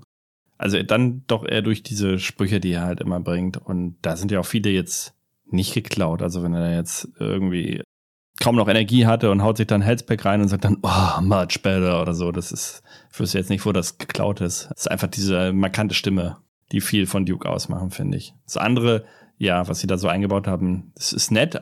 Hätte jetzt nicht das Spiel schlechter gemacht, wenn es jetzt nicht da gewesen wäre. Was das Spiel wahrscheinlich schlechter gemacht hätte, oder wir würden das heute nicht so als Meilenstein sehen, wäre sicherlich, wenn es damals nicht technisch stark gewesen wäre, ein wirklicher weiterer Schritt auf die Doom-Klone hin und auf die Build-Engine gesetzt hätte. Die ist ja heute noch bekannt. Was, was ist denn so aus deiner Sicht das Besondere an der Build Engine? Also die Build Engine, die kam ja auf jeden Fall erstmalig zum Einsatz eben bei Duke Nukem 3D. Und es ist ja, wir sprechen die ganze Zeit von 3D, aber es ist ja kein 3D, also kein echtes 3D zumindest. Weil echtes 3D ist ja Polygongrafik und die kam ja erst bei Quake zum Einsatz. Es ist im Prinzip ja ein gefaktes 3D war, muss man sagen, damals noch klassisch pixelig. Also es gab jetzt noch nicht dieses weich gezeichnete, was die 3D-Beschleunigekarten dann später haben. Die kamen ja auch 1996 auf den Markt, aber das Spiel funktionierte damals noch ohne. Außer jetzt in irgendwelchen Special-Versionen oder so, da werden natürlich entsprechende 3D-Beschleunigekarten unterstützt, also in den neueren Remakes, sage ich mal. Ne? Aber das originale Duke 3D hatte sowas noch nicht. Und es verwendet zum Beispiel für alle Objekte und Gegner, Projektile, Explosionen eben klassische Sprites. Und da gab es zwei unterschiedliche Arten von Sprites. Entweder du hattest Sprites, die sahen von der Seite dann halt auch aus wie flaches Papier, oder du hattest diese, die sich immer zum Spieler mitdrehen. Das heißt, egal aus welcher Blickrichtung du zu dem Sprite standst, er hat dich immer, äh, also du hast immer frontal raufgeguckt. Das haben sie jetzt zum Beispiel für Bäume genutzt oder diese Waschbecken, die dann da irgendwo in den Levels waren, damit du halt, äh, ja, das Gefühl hast, ja, du guckst die immer an. Sieht aber manchmal ganz merkwürdig aus, wenn man bewusst darauf achtet, gerade wenn man so am Straven ist, von links nach rechts und alle Objekte drehen sich mit dir mit. Aber das war so die alte Technik damals noch. Das war auch damals was, was man einfach, das war eine Sehgewohnheit, ne? Das kannte man auch von den Doom-Klonen noch, da war ja auch alles noch Sprite-basiert. Richtig. An der Stelle kam es einem damals, also es kam mir damals schon, als ich es gespielt habe, so vor, als das ist ein Element, an das sie sich nicht so richtig dran getraut haben. Die wollten da, die haben das äh, ausgenutzt, wie es nur ging, das Sprite-basierte und haben da viel mit rumgespielt und viele verschiedene Elemente auch äh, integriert. Aber sie sind da nicht den Schritt gegangen, das dann komplett in 3D zu modellieren, wie es ja dann Quake gemacht hat. Genau, weil es gab auch keine Polygone. Deshalb hat es die Engine zum Beispiel auch nicht zugelassen, dass du Brücken hattest. Es sei denn, du hast die aus Sprites zusammengebaut. Du hattest im Prinzip niemals mehrere Ebenen übereinander. Das heißt, auch in einem, wenn du ein Hochhaus hattest und hast da mehrere Stockwerke, dann durfte es bei Duke Nukem niemals so sein, dass du zum Beispiel von außen diese Stockwerke gleichzeitig siehst. Konntest immer nur in einem Haus, äh, ja, in einem Stockwerk gleichzeitig sein, aber du konntest niemals ja das so bauen, dass du echtes 3D hast. Und Brücken und so funktionierten halt nicht. Es gibt halt Brücken später. Auch im Canyon hast du ja schon erzählt, ne, wo dann auch dieses mhm. äh, Schild mit den äh, Erdbeben steht. Da gibt es halt Brücken, aber es sind einfach nur ja, flache Sprites, die sie raufgelegt haben. Also haben sie sozusagen für jedes Holzbrett einen einzelnen Sprite genommen. Und da unterscheidet sich Quake halt schon massiv. Ne? Die, durch die ganze Architektur, die können halt richtige Burgen bauen und können auch Polygonobjekte, die frei in der Luft schweben, bauen. Und das hatte Duke Nukem eben nicht. Auch Lichteffekte wurden halt nicht berechnet von der Engine, ähm, was bei Quake später komplett anders war. Da hast du halt eine Lichtquelle gehabt und äh, es gab die 3D-Umgebung und die Engine hat, während du das Level gerendert hast, ähm, das hast du vom Level-Editor ausgemacht. Ich habe für beide Spiele Level gebaut damals, deshalb weiß ich auch, wie die Technik dann funktioniert. Du musstest die Level dann halt rendern lassen und in dem Moment wurde halt äh, bei Quake zum Beispiel das Licht in Echtzeit berechnet, äh, was heißt in Echtzeit, ähm, aber es wurde halt berechnet nach den Lichtquellen, die du gesetzt hast und war dann so fest verankert. Und bei Duke Nukem gab es kein richtiges Licht. Also wenn du da irgendwie einen Lichteffekt machen wolltest, dann musstest du quasi verschiedene Abstufungen dir selber im Level-Editor so von oben bauen, so verschiedene Sektoren und hast dann mit Plus und Minus die Helligkeit variiert, quasi gefaked. Da hast du immer schon gesehen, ob da ein Amateur-Level-Designer war oder ob jemand, der sich da schon ein bisschen reingefuchst hat und wirklich auf Details achtet, wenn da jemand so Licht, verschiedene Lichtstufen einbaut, das war dann immer schon so die Pro-Stufe, sag ich mal. Und das Ganze, hatte ich ja eben schon gesagt, das ist halt kein echtes 3D, sondern das ist eine Raycasting-Engine. So wird dieses Pseudo-3D-Verfahren eben bezeichnet. Und das Ganze basiert eigentlich auf zweidimensionale Karten, was eben auch Sinn macht, weil der äh, Editor, in dem man die Levels baut, ist im Prinzip eine zweidimensionale Karte. Das sieht relativ ähnlich aus, als wenn man im Spiel die Map anmacht. Nur, dass du noch ein Raster drüber hast, ein Gitternetz, was du da nicht hast. Deshalb funktioniert das auch so wunderbar mit dieser Karte, ähm, weil die eben auch in 2D ist. Und Im Prinzip wird das eben durch diese Raycasting-Technik dann nur auf eine 3D-Umgebung verzerrt. Und die klassischen Raycasting-Engines, die hatten halt auch keine Höhenunterschiede, ähm, also waren da möglich. Wenn man sich jetzt zum Beispiel Wolfenstein anschaut, da hast du halt immer nur eine Ebene. Und bei Duke Nukem haben sie es sogar später hinbekommen, oder was heißt später, bei der Entwicklung eben hinbekommen, dass du sogar schräge Böden hast. Das haben sie auch zum Beispiel, wenn du irgendwie ja im Gebirge unterwegs warst, da haben sie es viel genutzt. Oder auch wenn irgendwas zerbombt wurde, dann haben sie ganz viel mit diesen Schrägen gearbeitet. Und das war eben, ja, eine Erweiterung dieser Raycasting Engine, was auch nur mit Tricks möglich war. Also das ist normal gar nicht möglich, aber die haben da halt mit diversen Tricks gearbeitet und so haben sie das dann eben hinbekommen, dass auch Schrägen durch eine Verzerrung dargestellt werden können, was eben auch Duke Nukem eben sehr zugute kam. Und Duke Nukem sollte dann bei weitem nicht, nicht das einzige Spiel bleiben, sagen wir es mal so, sondern da folgten noch diverse andere. Zum Beispiel war da William Shatners Tech War. Hast du das mal gespielt? Nee, also Tech War habe ich damals mitbekommen. Ich glaube, ich habe diese Miniserie oder was gab okay. geschaut war, glaube ich, so Medium.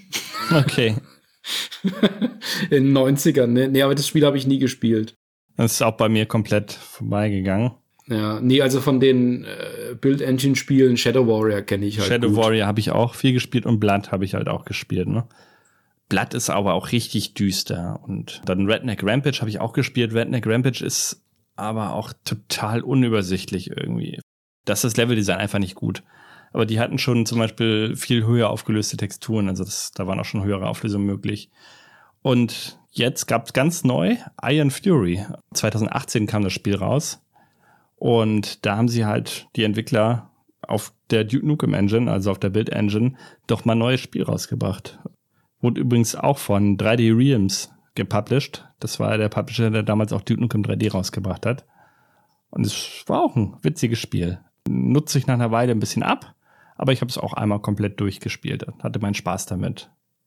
Also man muss ja bei der Build Engine, das ist ja ein Grund, weswegen die auch so populär war, die konnte natürlich mit diesen Features von der Darstellung von schrägen Böden und dem Himmel und den verschiedenen Tricks, die man da hatte, um quasi mehrere Ebenen übereinander zu packen, was natürlich nicht ging, aber mhm. im Spiel fühlte es sich so an. Das war natürlich noch mal so die die letzten Elemente, die gefehlt haben, um so einigermaßen realistisch anmutendes 3D darzustellen. Das war so dieser letzte Sprung oder diese Evolution zumindest weg von diesem platten, alles ist gerade 3D mit Sprites, das eben noch ein Doom mit seinen ganzen Klonen so hatte. Mit Hexen und Heretic. Ja, und dann nochmal transparentes Wasser, ne? Bei ab ähm, Shadow Warrior dann und bei Blood eben auch. Aber ja, spätestens mit Quake dann äh, kam eben auch ganz schnell das aus, ne? weil echtes 3D war dann gefragt. Ja, wobei ich muss sagen, ich habe ja damals, das kam ja im gleichen Jahr raus, ich habe die beide damals auch gespielt, auch recht lange. Also gerade so das erste Quake, das hatte natürlich schon Vorzüge und habe ich mal da so rum mit, mit, mit, mit den Lichteffekten und die Architektur, die sie da angesetzt haben und das ganze Setting. Aber so rein vom Spielgefühl und von dem Spaßfaktor und von der Originalität, mhm. da war der Duke schon voraus. Also auch im Multiplayer haben wir das damals deutlich mehr gespielt. Ja, aber ich glaube, Quake 1 war ja ein richtiger Multiplayer-Hit. Also jetzt abgesehen von eurem Freundeskreis. Ich habe es auch nicht so viel gespielt tatsächlich, aber ich weiß, dass es, glaube ich, sogar heute immer noch gespielt wird. Da gab es dann ja auch erstmal so eine Sachen wie Rocket Jump und so, dass du dich da mit der abstoßen kannst uh, über die verschiedenen Ebenen. Und es war halt schon, glaube ich, hat mehr Wucht hinterlassen im Multiplayer-Bereich. Aber hattest du den Duke 3D damals im Multiplayer gespielt? Ja, das war da auch die Zeit, wo ich dann die Levels gebaut habe. Und da bin ich damals immer zu meinem Nachbarn rüber. Und dann, es war eine kurze Zeit, aber da sind wir halt immer, ich mit meinem Rechner rüber und dann den ganzen Tag da gewesen, haben wir Levels gebaut, haben im Multiplayer gezockt abends wieder zurück, nächsten Tag direkt wieder Rechner geschnappt, wieder zu meinem Nachbar rüber und so. Ich weiß nicht, das lief ein paar Wochen lang so. Das war eine recht intensive Duke-Zeit. Und mit einem anderen Freund später habe ich auch relativ äh, viel. Da haben wir auch Levels gebaut. Ähm, der war ein damaliger Klassenkamerad. Und da haben wir auch immer Multiplayer gezockt. Aber immer nur so äh, One-on-One, glaube ich, so. Äh, vielleicht, wenn es hochkam, mal zu dritt. Aber so richtig mit acht Leuten so, das habe ich, glaube ich, nie gehabt, das Erlebnis. Das wäre eigentlich ganz cool. Ich meine mich noch zu erinnern, also ich war auch nicht wahnsinnig oft auf äh, LAN-Partys. Das waren eher kleinere Runden dann, die wir da gemacht haben. So mit, mit Übernachtung bei Freunden, da waren wir dann vielleicht zu viert, zu fünft oder so. Und das war so in der Zeit und da haben wir Descent 2 und Duke 3D gespielt. Das muss also 96, 97 so gewesen sein. Vielleicht war sogar auch noch etwas später und wir haben es da immer noch gespielt. Kann mich aber auch noch gut erinnern, dass wir das einige Jahre später noch in einer Bildungseinrichtung im Informatikraum gespielt haben. Ich sag jetzt nicht mal wo. Es war die auf jeden Fall später, aber da, ja, da lief dann auch der Duke ähm, auf den Rechnern. Und das hat ähm, im Multiplayer einfach auch erstaunlich gut funktioniert. Das ist, ähm, obwohl die Singleplayer-Kampagne ja wirklich ausgereift ist, die macht wirklich mhm. Spaß. Das gibt eine Progression, es ist abwechslungsreich, die Levels funktionieren, die sind gut designt ist Multiplayer mit den Karten, die es da gibt und mit den Waffen, die es da gibt, äh, eine sehr spaßige Sache. Vor allen Dingen, weil man auch die Waffen dort wiederum anders einsetzen kann, weil so ein Shrinker beispielsweise, den man ja im, im Singleplayer eher seltener nutzt, wenn überhaupt, der ist natürlich im, im, im Multiplayer was ganz anderes, genauso wie der Jetpack. Vor allen Dingen ist die Schadenfreude ja einfach so groß, wenn du dein Bro da irgendwie geschrinkt hast und dann trittst du ihn kaputt. und dann kannst du ja noch im Multiplayer diese Sprüche machen mit ähm, den Tasten oben, irgendwie F-Tasten oder Ja, 1 genau. bis. Nee, das waren die F-Tasten, genau. Die normalen sind ja die Waffen und äh, dann kannst du ja noch ja, die Duke-Sprüche raushauen. Das war schon witzig gemacht. Aber die äh, LAN-Zeit, die ging bei mir erst danach los. Das war dann schon die Counter-Strike 1.6 Zeit. Guck mal, ich war 13, als der Duke kam und ich habe mit 16 so die LAN-Partys Du angefangen. warst da noch zu jung. Also so ein den Duke. 99, so 99, 2000, da haben wir dann immer die LANs gespielt. Was auch auffällig ist im Spiel, ist, dass wir die ganze Zeit knackige Musik im Hintergrund hören. Die ist damals mir immer sehr angenehm aufgefallen. Gerade das Titelthema, ne? Ja, die Musik, die haben ja zwei Leute im Prinzip komponiert. Das war einmal der Lee Jackson, der hat 14 Tracks gemacht fürs Spiel und der Bobby Prince hat dann nochmal 16 Tracks gemacht. Die beiden haben vorher auch schon für ein anderes Spiel zusammengearbeitet, auch ein Shooter, aber der ist irgendwie immer noch auf dem Index, obwohl die Shareware-Version nicht mehr auf dem Index ist. Aber ähm, der kam 94 raus. Auch von Apogee. Ja, genau. Ja, und Bobby Prince oder Robert Cashkin Prince der Dritte, wie er eben auch genannt wird, der hat bereits Musik zu Plattformern Duke Nukem 2 gemacht, also nicht 3D, sondern den wirklich Duke Nukem 2. Dann Commander Keen, was wohl fast jeder irgendwie kennt. Dann äh, eben zu Wolfenstein, Doom 1 und 2. Und dann ist er auch noch Rechtsanwalt. ist natürlich praktisch, ne, wenn jemand jemand wegen Plagiat wieder verklagen will. Ja, und dann, wie gesagt, Grabback. Das ist ja das bekannteste Titelthema eben von Duke Nukem. Und da hat die Thrash Metal Band Megadeth ja sogar schon ein Cover jetzt so rausgehauen, vor vielen Jahren mal. Der Name ist ganz witzig. Grabback heißt halt Wundertüte und ja, das Name ist halt Programm. Er hat halt alles Mögliche von irgendwelchen Drums und Riffs da reingehauen, wie in so eine Wundertüte und alles, was ihm irgendwie gefiel, hat er drin gelassen. Und dann ist irgendwie dieses Stück entstanden, also wie ein buntes Sammelsorium von musikalischen Ergüssen, die er in dem Moment hatte. Und deshalb Grab Back, das Titelthema.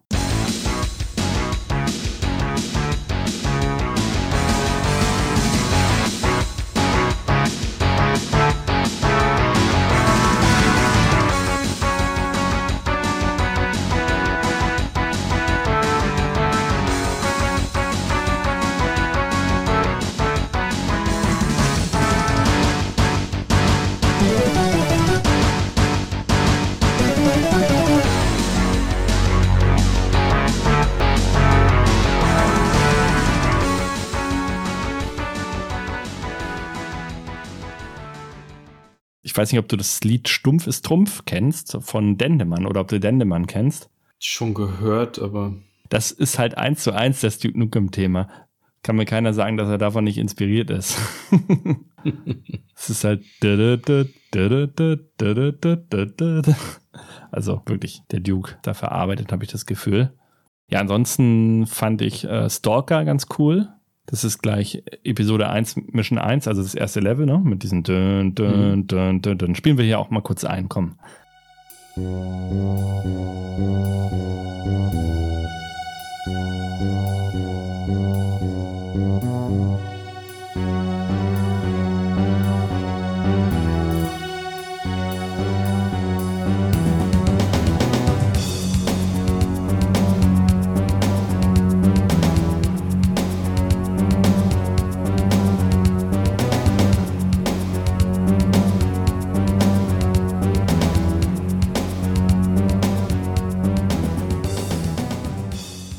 Meine sonstigen Favoriten können wir auch kurz anspielen. Ist einmal Waterworld.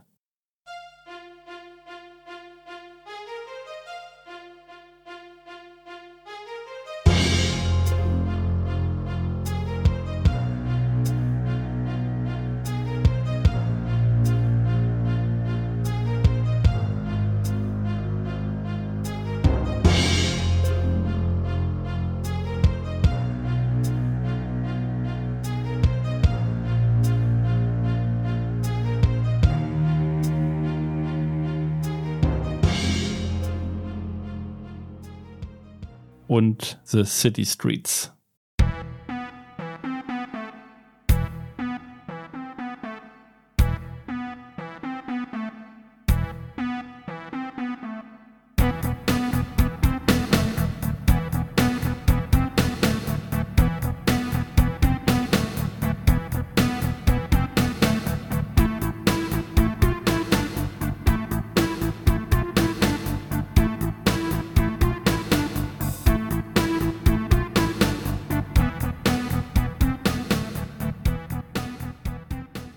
Generell fand ich die Musik eben sehr atmosphärisch, fiel mir auch positiv auf, relativ düster meistens. Klar gewinnt man damit jetzt irgendwie keinen Oscar, aber ist schöne Ambient-Musik und kann man gut so im Hintergrund laufen lassen. Das ist für mich auch in, in wirklich ein wichtiger Bestandteil von, von Duke. Das gehört einfach dazu. Also als ich das jetzt auch wieder gespielt habe, gleich und wieder angeknüpft habe an das, wie ich das damals gespielt habe, die, also diese treibende Musik, das ist düstere, dieses rockige häufig auch, das passt einfach zu dem Geschehen und zu den Levels. Das ist für mich untrennbar, untrennbar verbunden mit dem Spiel. Mhm. Für mich auch immer sehr schön die Drums, also wie die arrangiert sind. Also wir hatten vorhin jetzt schon mal darüber gesprochen, dass das Spiel als Shareware rauskam. Es ist ja bei Apogee erschienen, die sich ja später dann äh, 3D Realms dann nannten. Ich glaube, als Firmenname heißen die heute immer noch Apogee. Das ist ähm, mehr die Marke, die drüber steht. Also zumindest mal so eingetragen. Mhm. Ähm, und Apogee ist ja bekannt geworden, dass sie das Shareware-Modell so groß gemacht haben. Das entstand ja in den 80er Jahren als Gegenmodell zu den ganzen kommerziellen Lizenzmodellen von den großen Unternehmen, die gegen die Raubkopien vorgingen, was ja in den 90ern in den Staaten zu Don't Copy That Floppy führte. Regierungsinstitute reimen ist immer super. Ja, anfangs, anfangs da stellten ja die, die Shareware-Produzenten den Benutzer das Kopieren noch frei, äh, propagierten das dann auch sogar und baten, falls es demjenigen gefällt, dann um eine Gebühr für die weitere Nutzung. Das hat bei einigen Produkten auch gut funktioniert.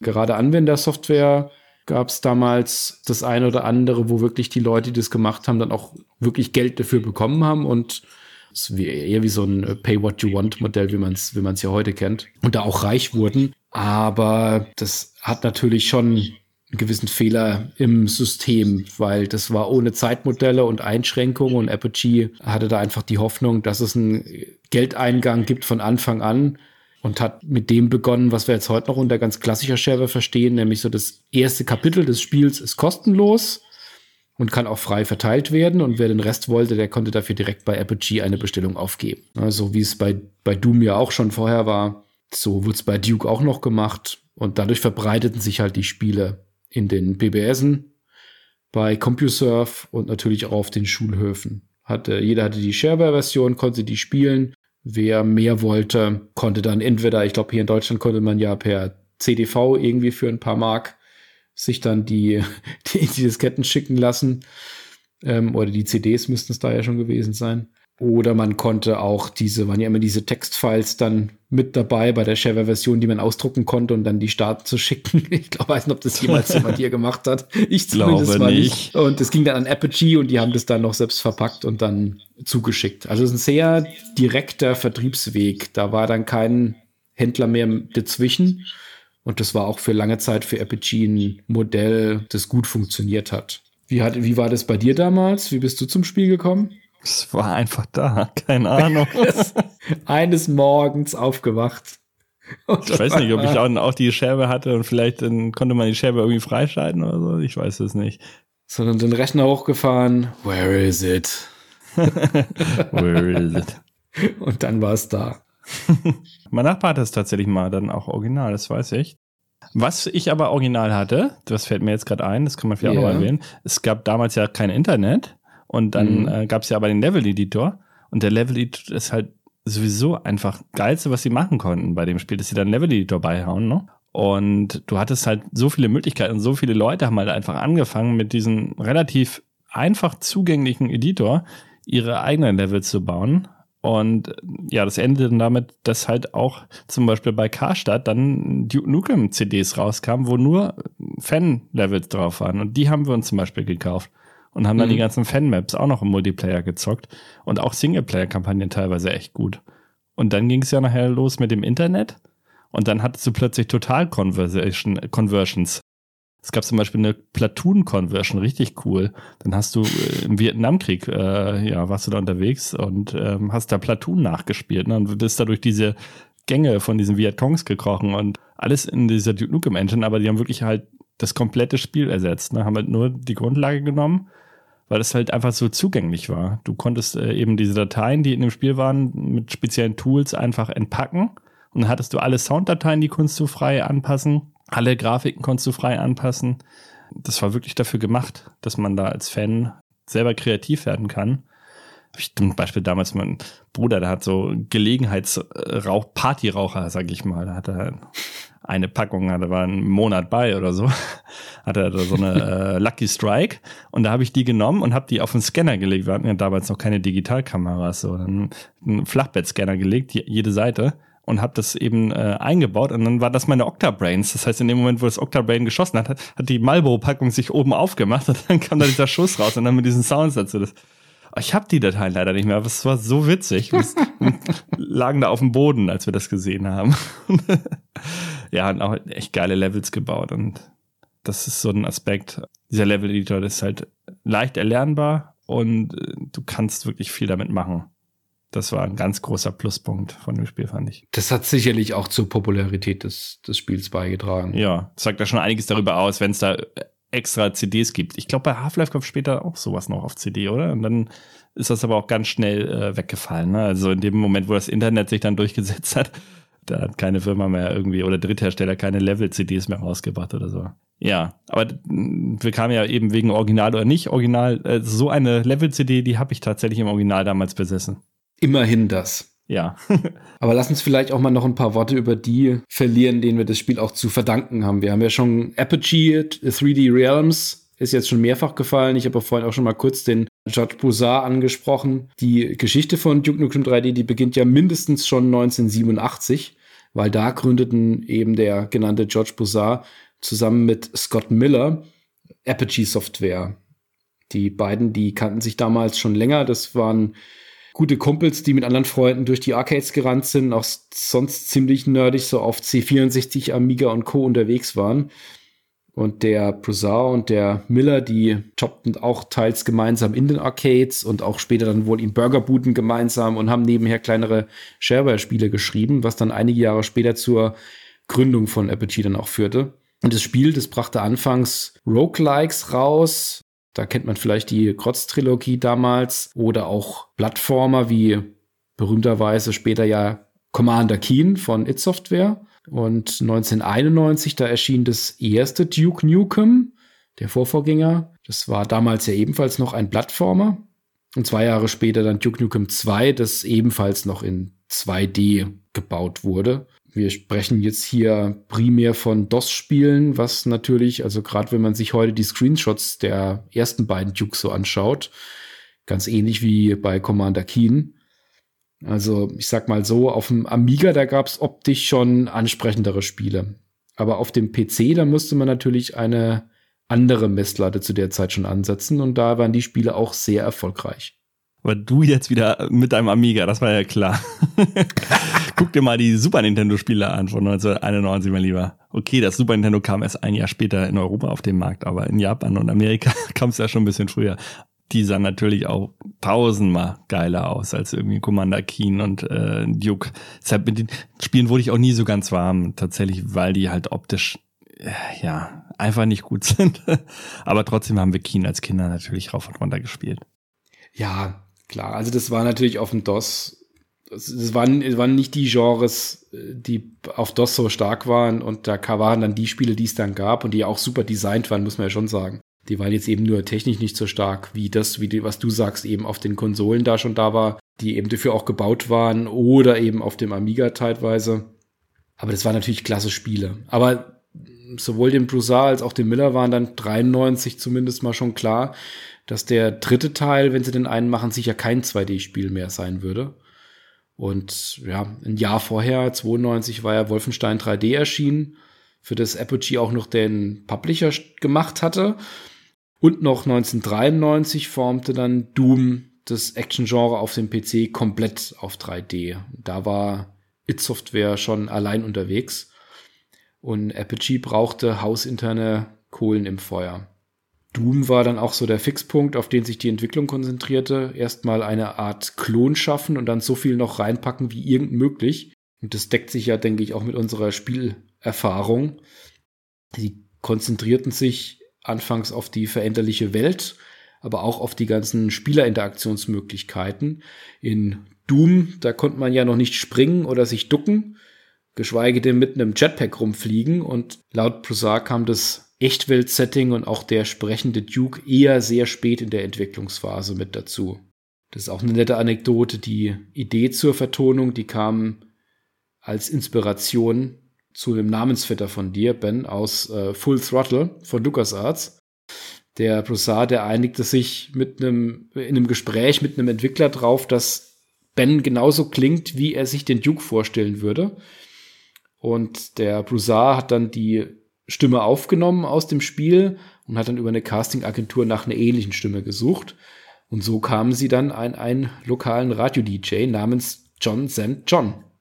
Aber wie gesagt, die Sprachausgabe, die kam angeblich, zumindest mal wenn man den Broussard glaubt, erst ein, zwei Monate vor Release des Spiels überhaupt rein. Das haben die als Nachgedanke äh, erst noch eingebaut. Das Team, das hatte ja damals schon einiges an Erfahrung in der Spieleentwicklung, aber eben nicht in 3D. Das war noch so das unentdeckte Land für viele dort. Und entsprechend viel gab es auch alles Mögliche an Experimenten. Alles, was irgendwie in das Spiel reinpasste und auch noch funktionierte und was auch irgendwie cool klang, alles blieb drin. Das ist ja auch was, was so die Faszination ausmacht. Man kann ja so viel ausprobieren, es sind so viele Versatzstücke drin, aber irgendwie funktioniert alles. Die Entwicklung, die dauerte damals von Anfang 94 bis Sommer 96 mit einem Team von im Kern um etwa 15 Leuten. Und dadurch, dass das ja so komplex wurde, weil es so viel Beteiligung gab und jeder konnte was reinpacken, wer so ein bisschen Ahnung von Softwareentwicklung hat, weiß, wie unmöglich das ist, dass da so viele Stimmen da sind und man das auf dem Weg alles noch einbaut. Und deswegen musste da der, mussten da die Entwickler neben den Entwicklungen selbst auch die ganzen Tests machen. Und das war wohl ein ganz, ganz langer Ritt mit endlos vielen Stunden, die sie da in die Tests reingesteckt haben am Ende. Der Broussard und der Miller, das waren so die zwei Köpfe auf Apogee-Seite. Aber natürlich wäre das Spiel nicht entstanden, wenn es damals nicht die Build-Engine gegeben hätte. Genau, und die wurde nämlich geschrieben von Ken Silverman. Der wurde 1975 in New York geboren und hat eben die Build Engine dann später entwickelt. Hat aber vorher zum Beispiel einen Tetris-Klon schon geschrieben mit dem Namen Kentris, also sein Name und dann Tris dahinter. Und das muss wirklich so ein Programmierding sein, ne? Weil mein Bruder, der hat halt auch damals seine imaginäre Entwicklungsfirma hat er immer Mastermind Productions genannt. Und genauso hieß dann halt auch sein, seine, seine Tetris-Version, mich Mastris wegen Mastermind. Und äh, Mastris, Kentris, also das muss so ein Ding sein von diesen Programmierern. Die müssen alle eine Tetris-Version rausbringen und da irgendwie ihren Namen mit reinbringen. Aber jetzt, wir können ja mal gucken, wie, wie das Spiel damals ankam. Also die zeitgenössische Rezeption. Ähm, meine Haus- und Hofmagazine damals waren ja PC Player und die Powerplay. Und die haben damals im Frühjahr 96 zuerst die Shareware-Version und im Frühsommer dann die Vollversion getestet. Und die PC Player hat damals auch schon die Shareware-Version dann als sehr gut bezeichnet und mit einer 86 dann bewertet und dann später auch mit der Vollversion dann mit vier von fünf Sternen. Das war ja als die PC Player, wer damals Leser war, erinnert sich, dann die Prozente aufgegeben hat irgendwann in 96 und dann auf eine fünf Sterne Wertung gesprungen ist. Kam nicht bei jedem gut an, inklusive mir. äh, da war die Unterscheidbarkeit nicht mehr so gut. Ähm, aber auch da kann man schon sehen, dass ähm, je nachdem, wer das bewertet hat, das dann auch, ähm, wird ja nochmal in den einzelnen Meinungskästen gab es ja dann nochmal einzelne Bewertungen und damals der Boris Schneider, jo, also Jone, damals noch nur Schneider, der hat fünf Sterne gegeben gehabt. Es war natürlich damals in der PC Player, war ja ein ähnlich konservatives Magazin wie die Powerplay, da war man mit Gewalt noch sehr vorsichtig. Deswegen schreibt der Boris da auch, dass er sich aus der Brutalitätsdiskussion mal absichtlich heraushält, das Parental Lock einschaltet und dann einfach sagen kann, das Spiel ist absolut genial. Und ähm, da eben auch meint, dass It Software zwar das Genre erfunden hat, aber es da eben rein um Ballern und Metzeln geht und beim Duke mehr Köpfchen angesagt ist mit Geheimräumen, innovativen Waffen, spritzigere Levels und dass es eben auch realistisch ist. Das ist ja, was wir auch gesagt haben. Das ist damals natürlich auch den Leuten aufgefallen, dass man sich wirklich in eine Stadt versetzt fühlt. Mhm. Und wird auch hier schon im Meinungskasten der Level-Editor als erwähnenswert hervorgehoben. Hat ja nicht so viel Text und da sind nochmal zwei, drei Sätze wirklich für den Level-Editor nochmal rausgezogen. Kann man sehen, wie wichtig der damals schon ankam.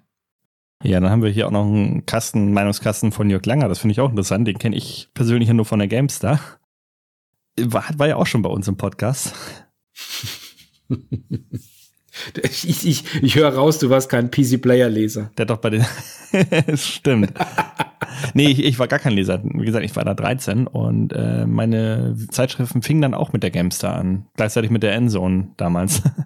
ähm, genau, also die Total kenne ich noch, aber das war ja auch ein Konsolenmagazin. Und ja, sonst hatte ich immer GameStar gelesen. Aber kommen wir zurück zu Jörg Langer. Und zwar schreibt er hier, unter den Computerspielen gehört Duke Nukem 3D eindeutig zu den geschmacklosesten. Seien es nur die arroganten Sprüche, die vergossenen Pixelblutlieder, das Eliminieren von Frauenspites oder das Töten ganzer Monsterhorden. Gewalt pur steht auf dem Programm. Das Geschehen wirkt aber derart übertrieben, dass man es eigentlich nicht ernst nehmen kann. Und stellen Sie sich den mit zehn schweren Waffen und zahlreichen Munitionskanistern bepackten Blondschopf einmal bildlich vor.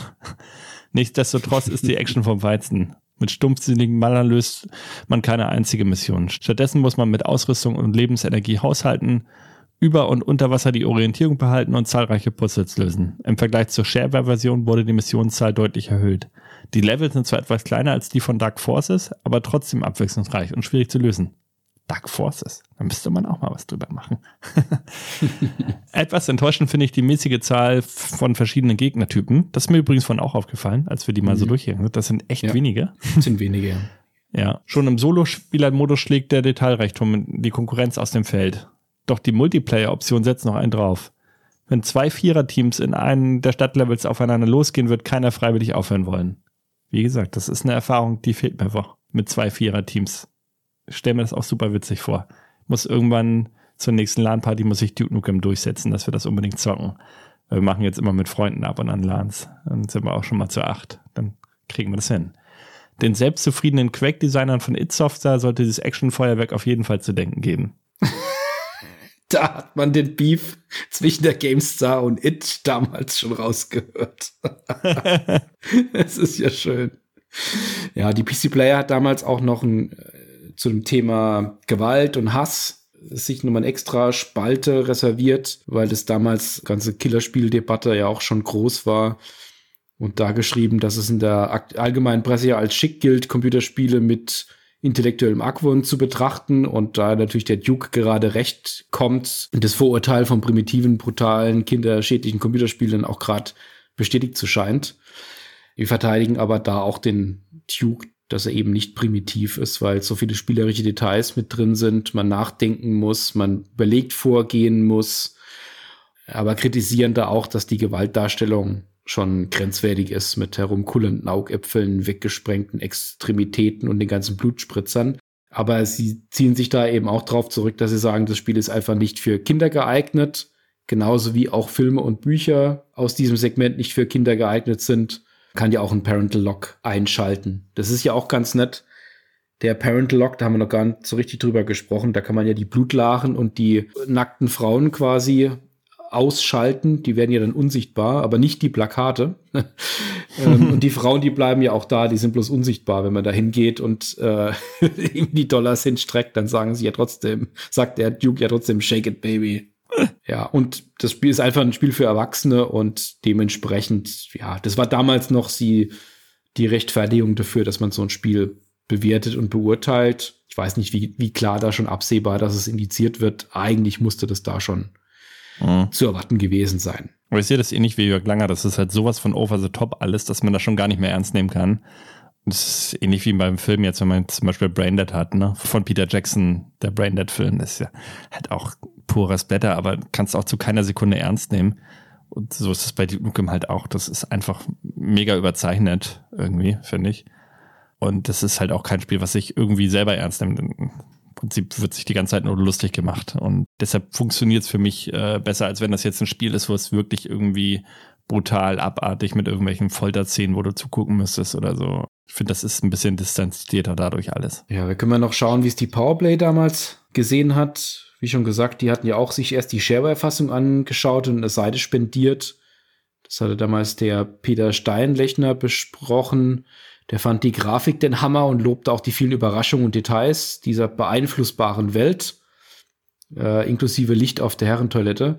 Sagt aber auch, dass der Duke von anderen Spielen zusammengeklaut und doch recht innovationsfrei sei. Und das ist vielleicht auch der Grund für die gerade mal 73 Prozent im Solo und 80 Prozent im Multiplayer. Die Vollversion fand der Peter dann aber nochmal deutlich besser. Da hat er hier im Solo-Modus 13 Prozent Aufschlag gegeben und kommt dann auf 86.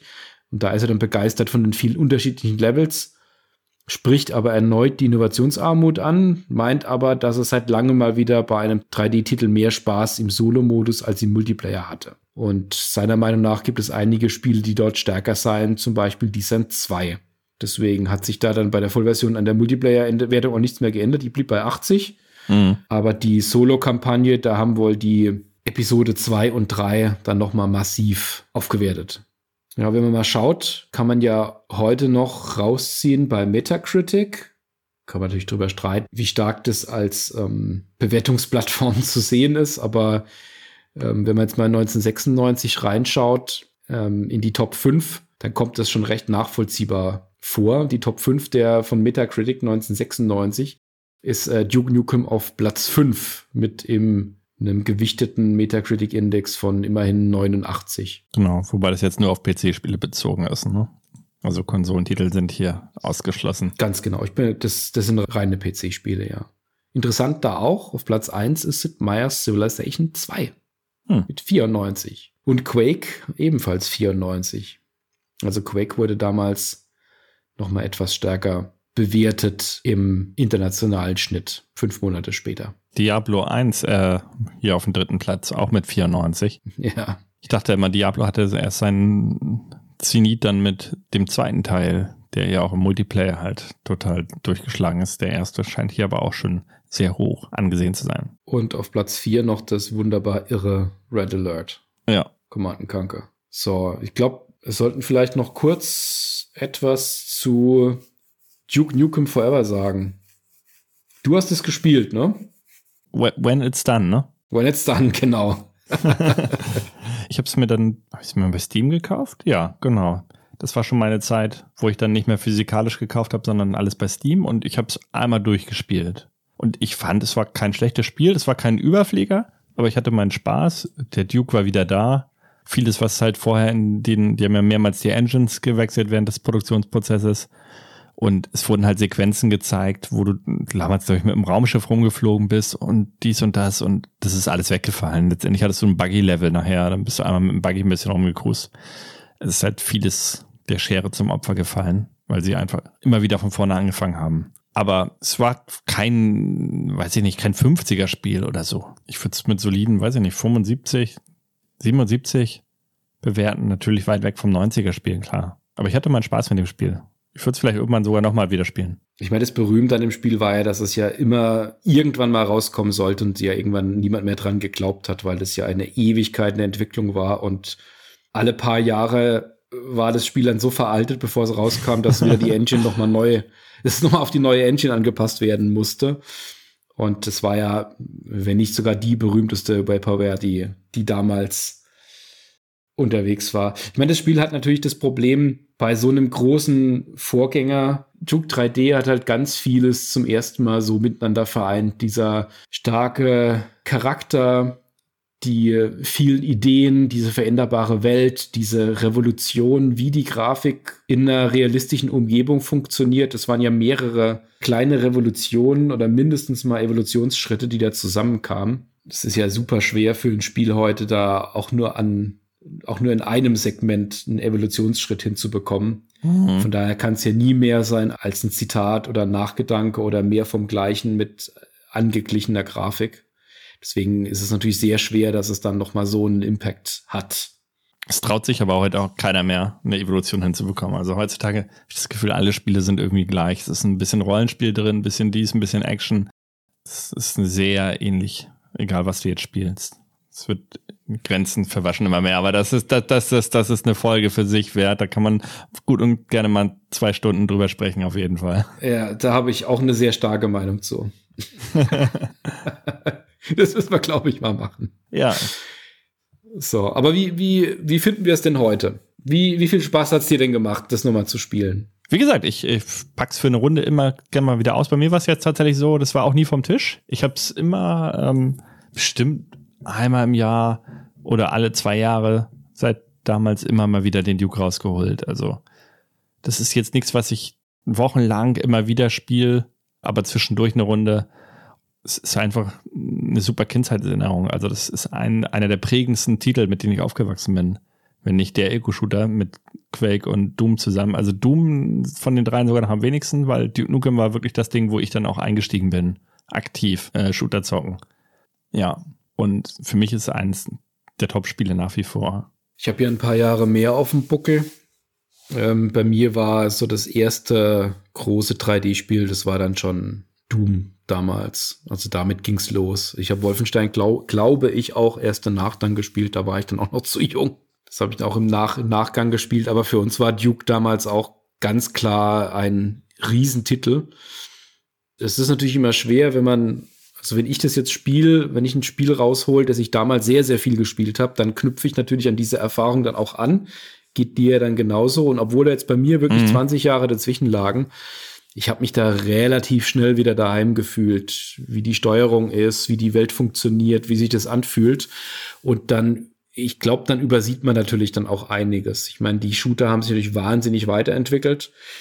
Die Version, die man heute so kaufen kann, haben wir ja vorhin auch schon mal gesagt, die sind ja auch überarbeitet. Da kann man die Grafik pimpen, das 3, die korrigiertes 3D sich anzeigen mhm. lassen. Man kann es mit WSD-Maus spielen. Man kann in die einzelnen Levels reinspringen. Man auch schön, äh, wenn man, wenn man tot ist, kriegt man mit einem Zeitstrahl angezeigt, wo man gerne wieder reinspringen möchte. Und dann kann man an jeder Stelle von seinem bisherigen Spiel wieder reinspringen und einfach weiterspielen.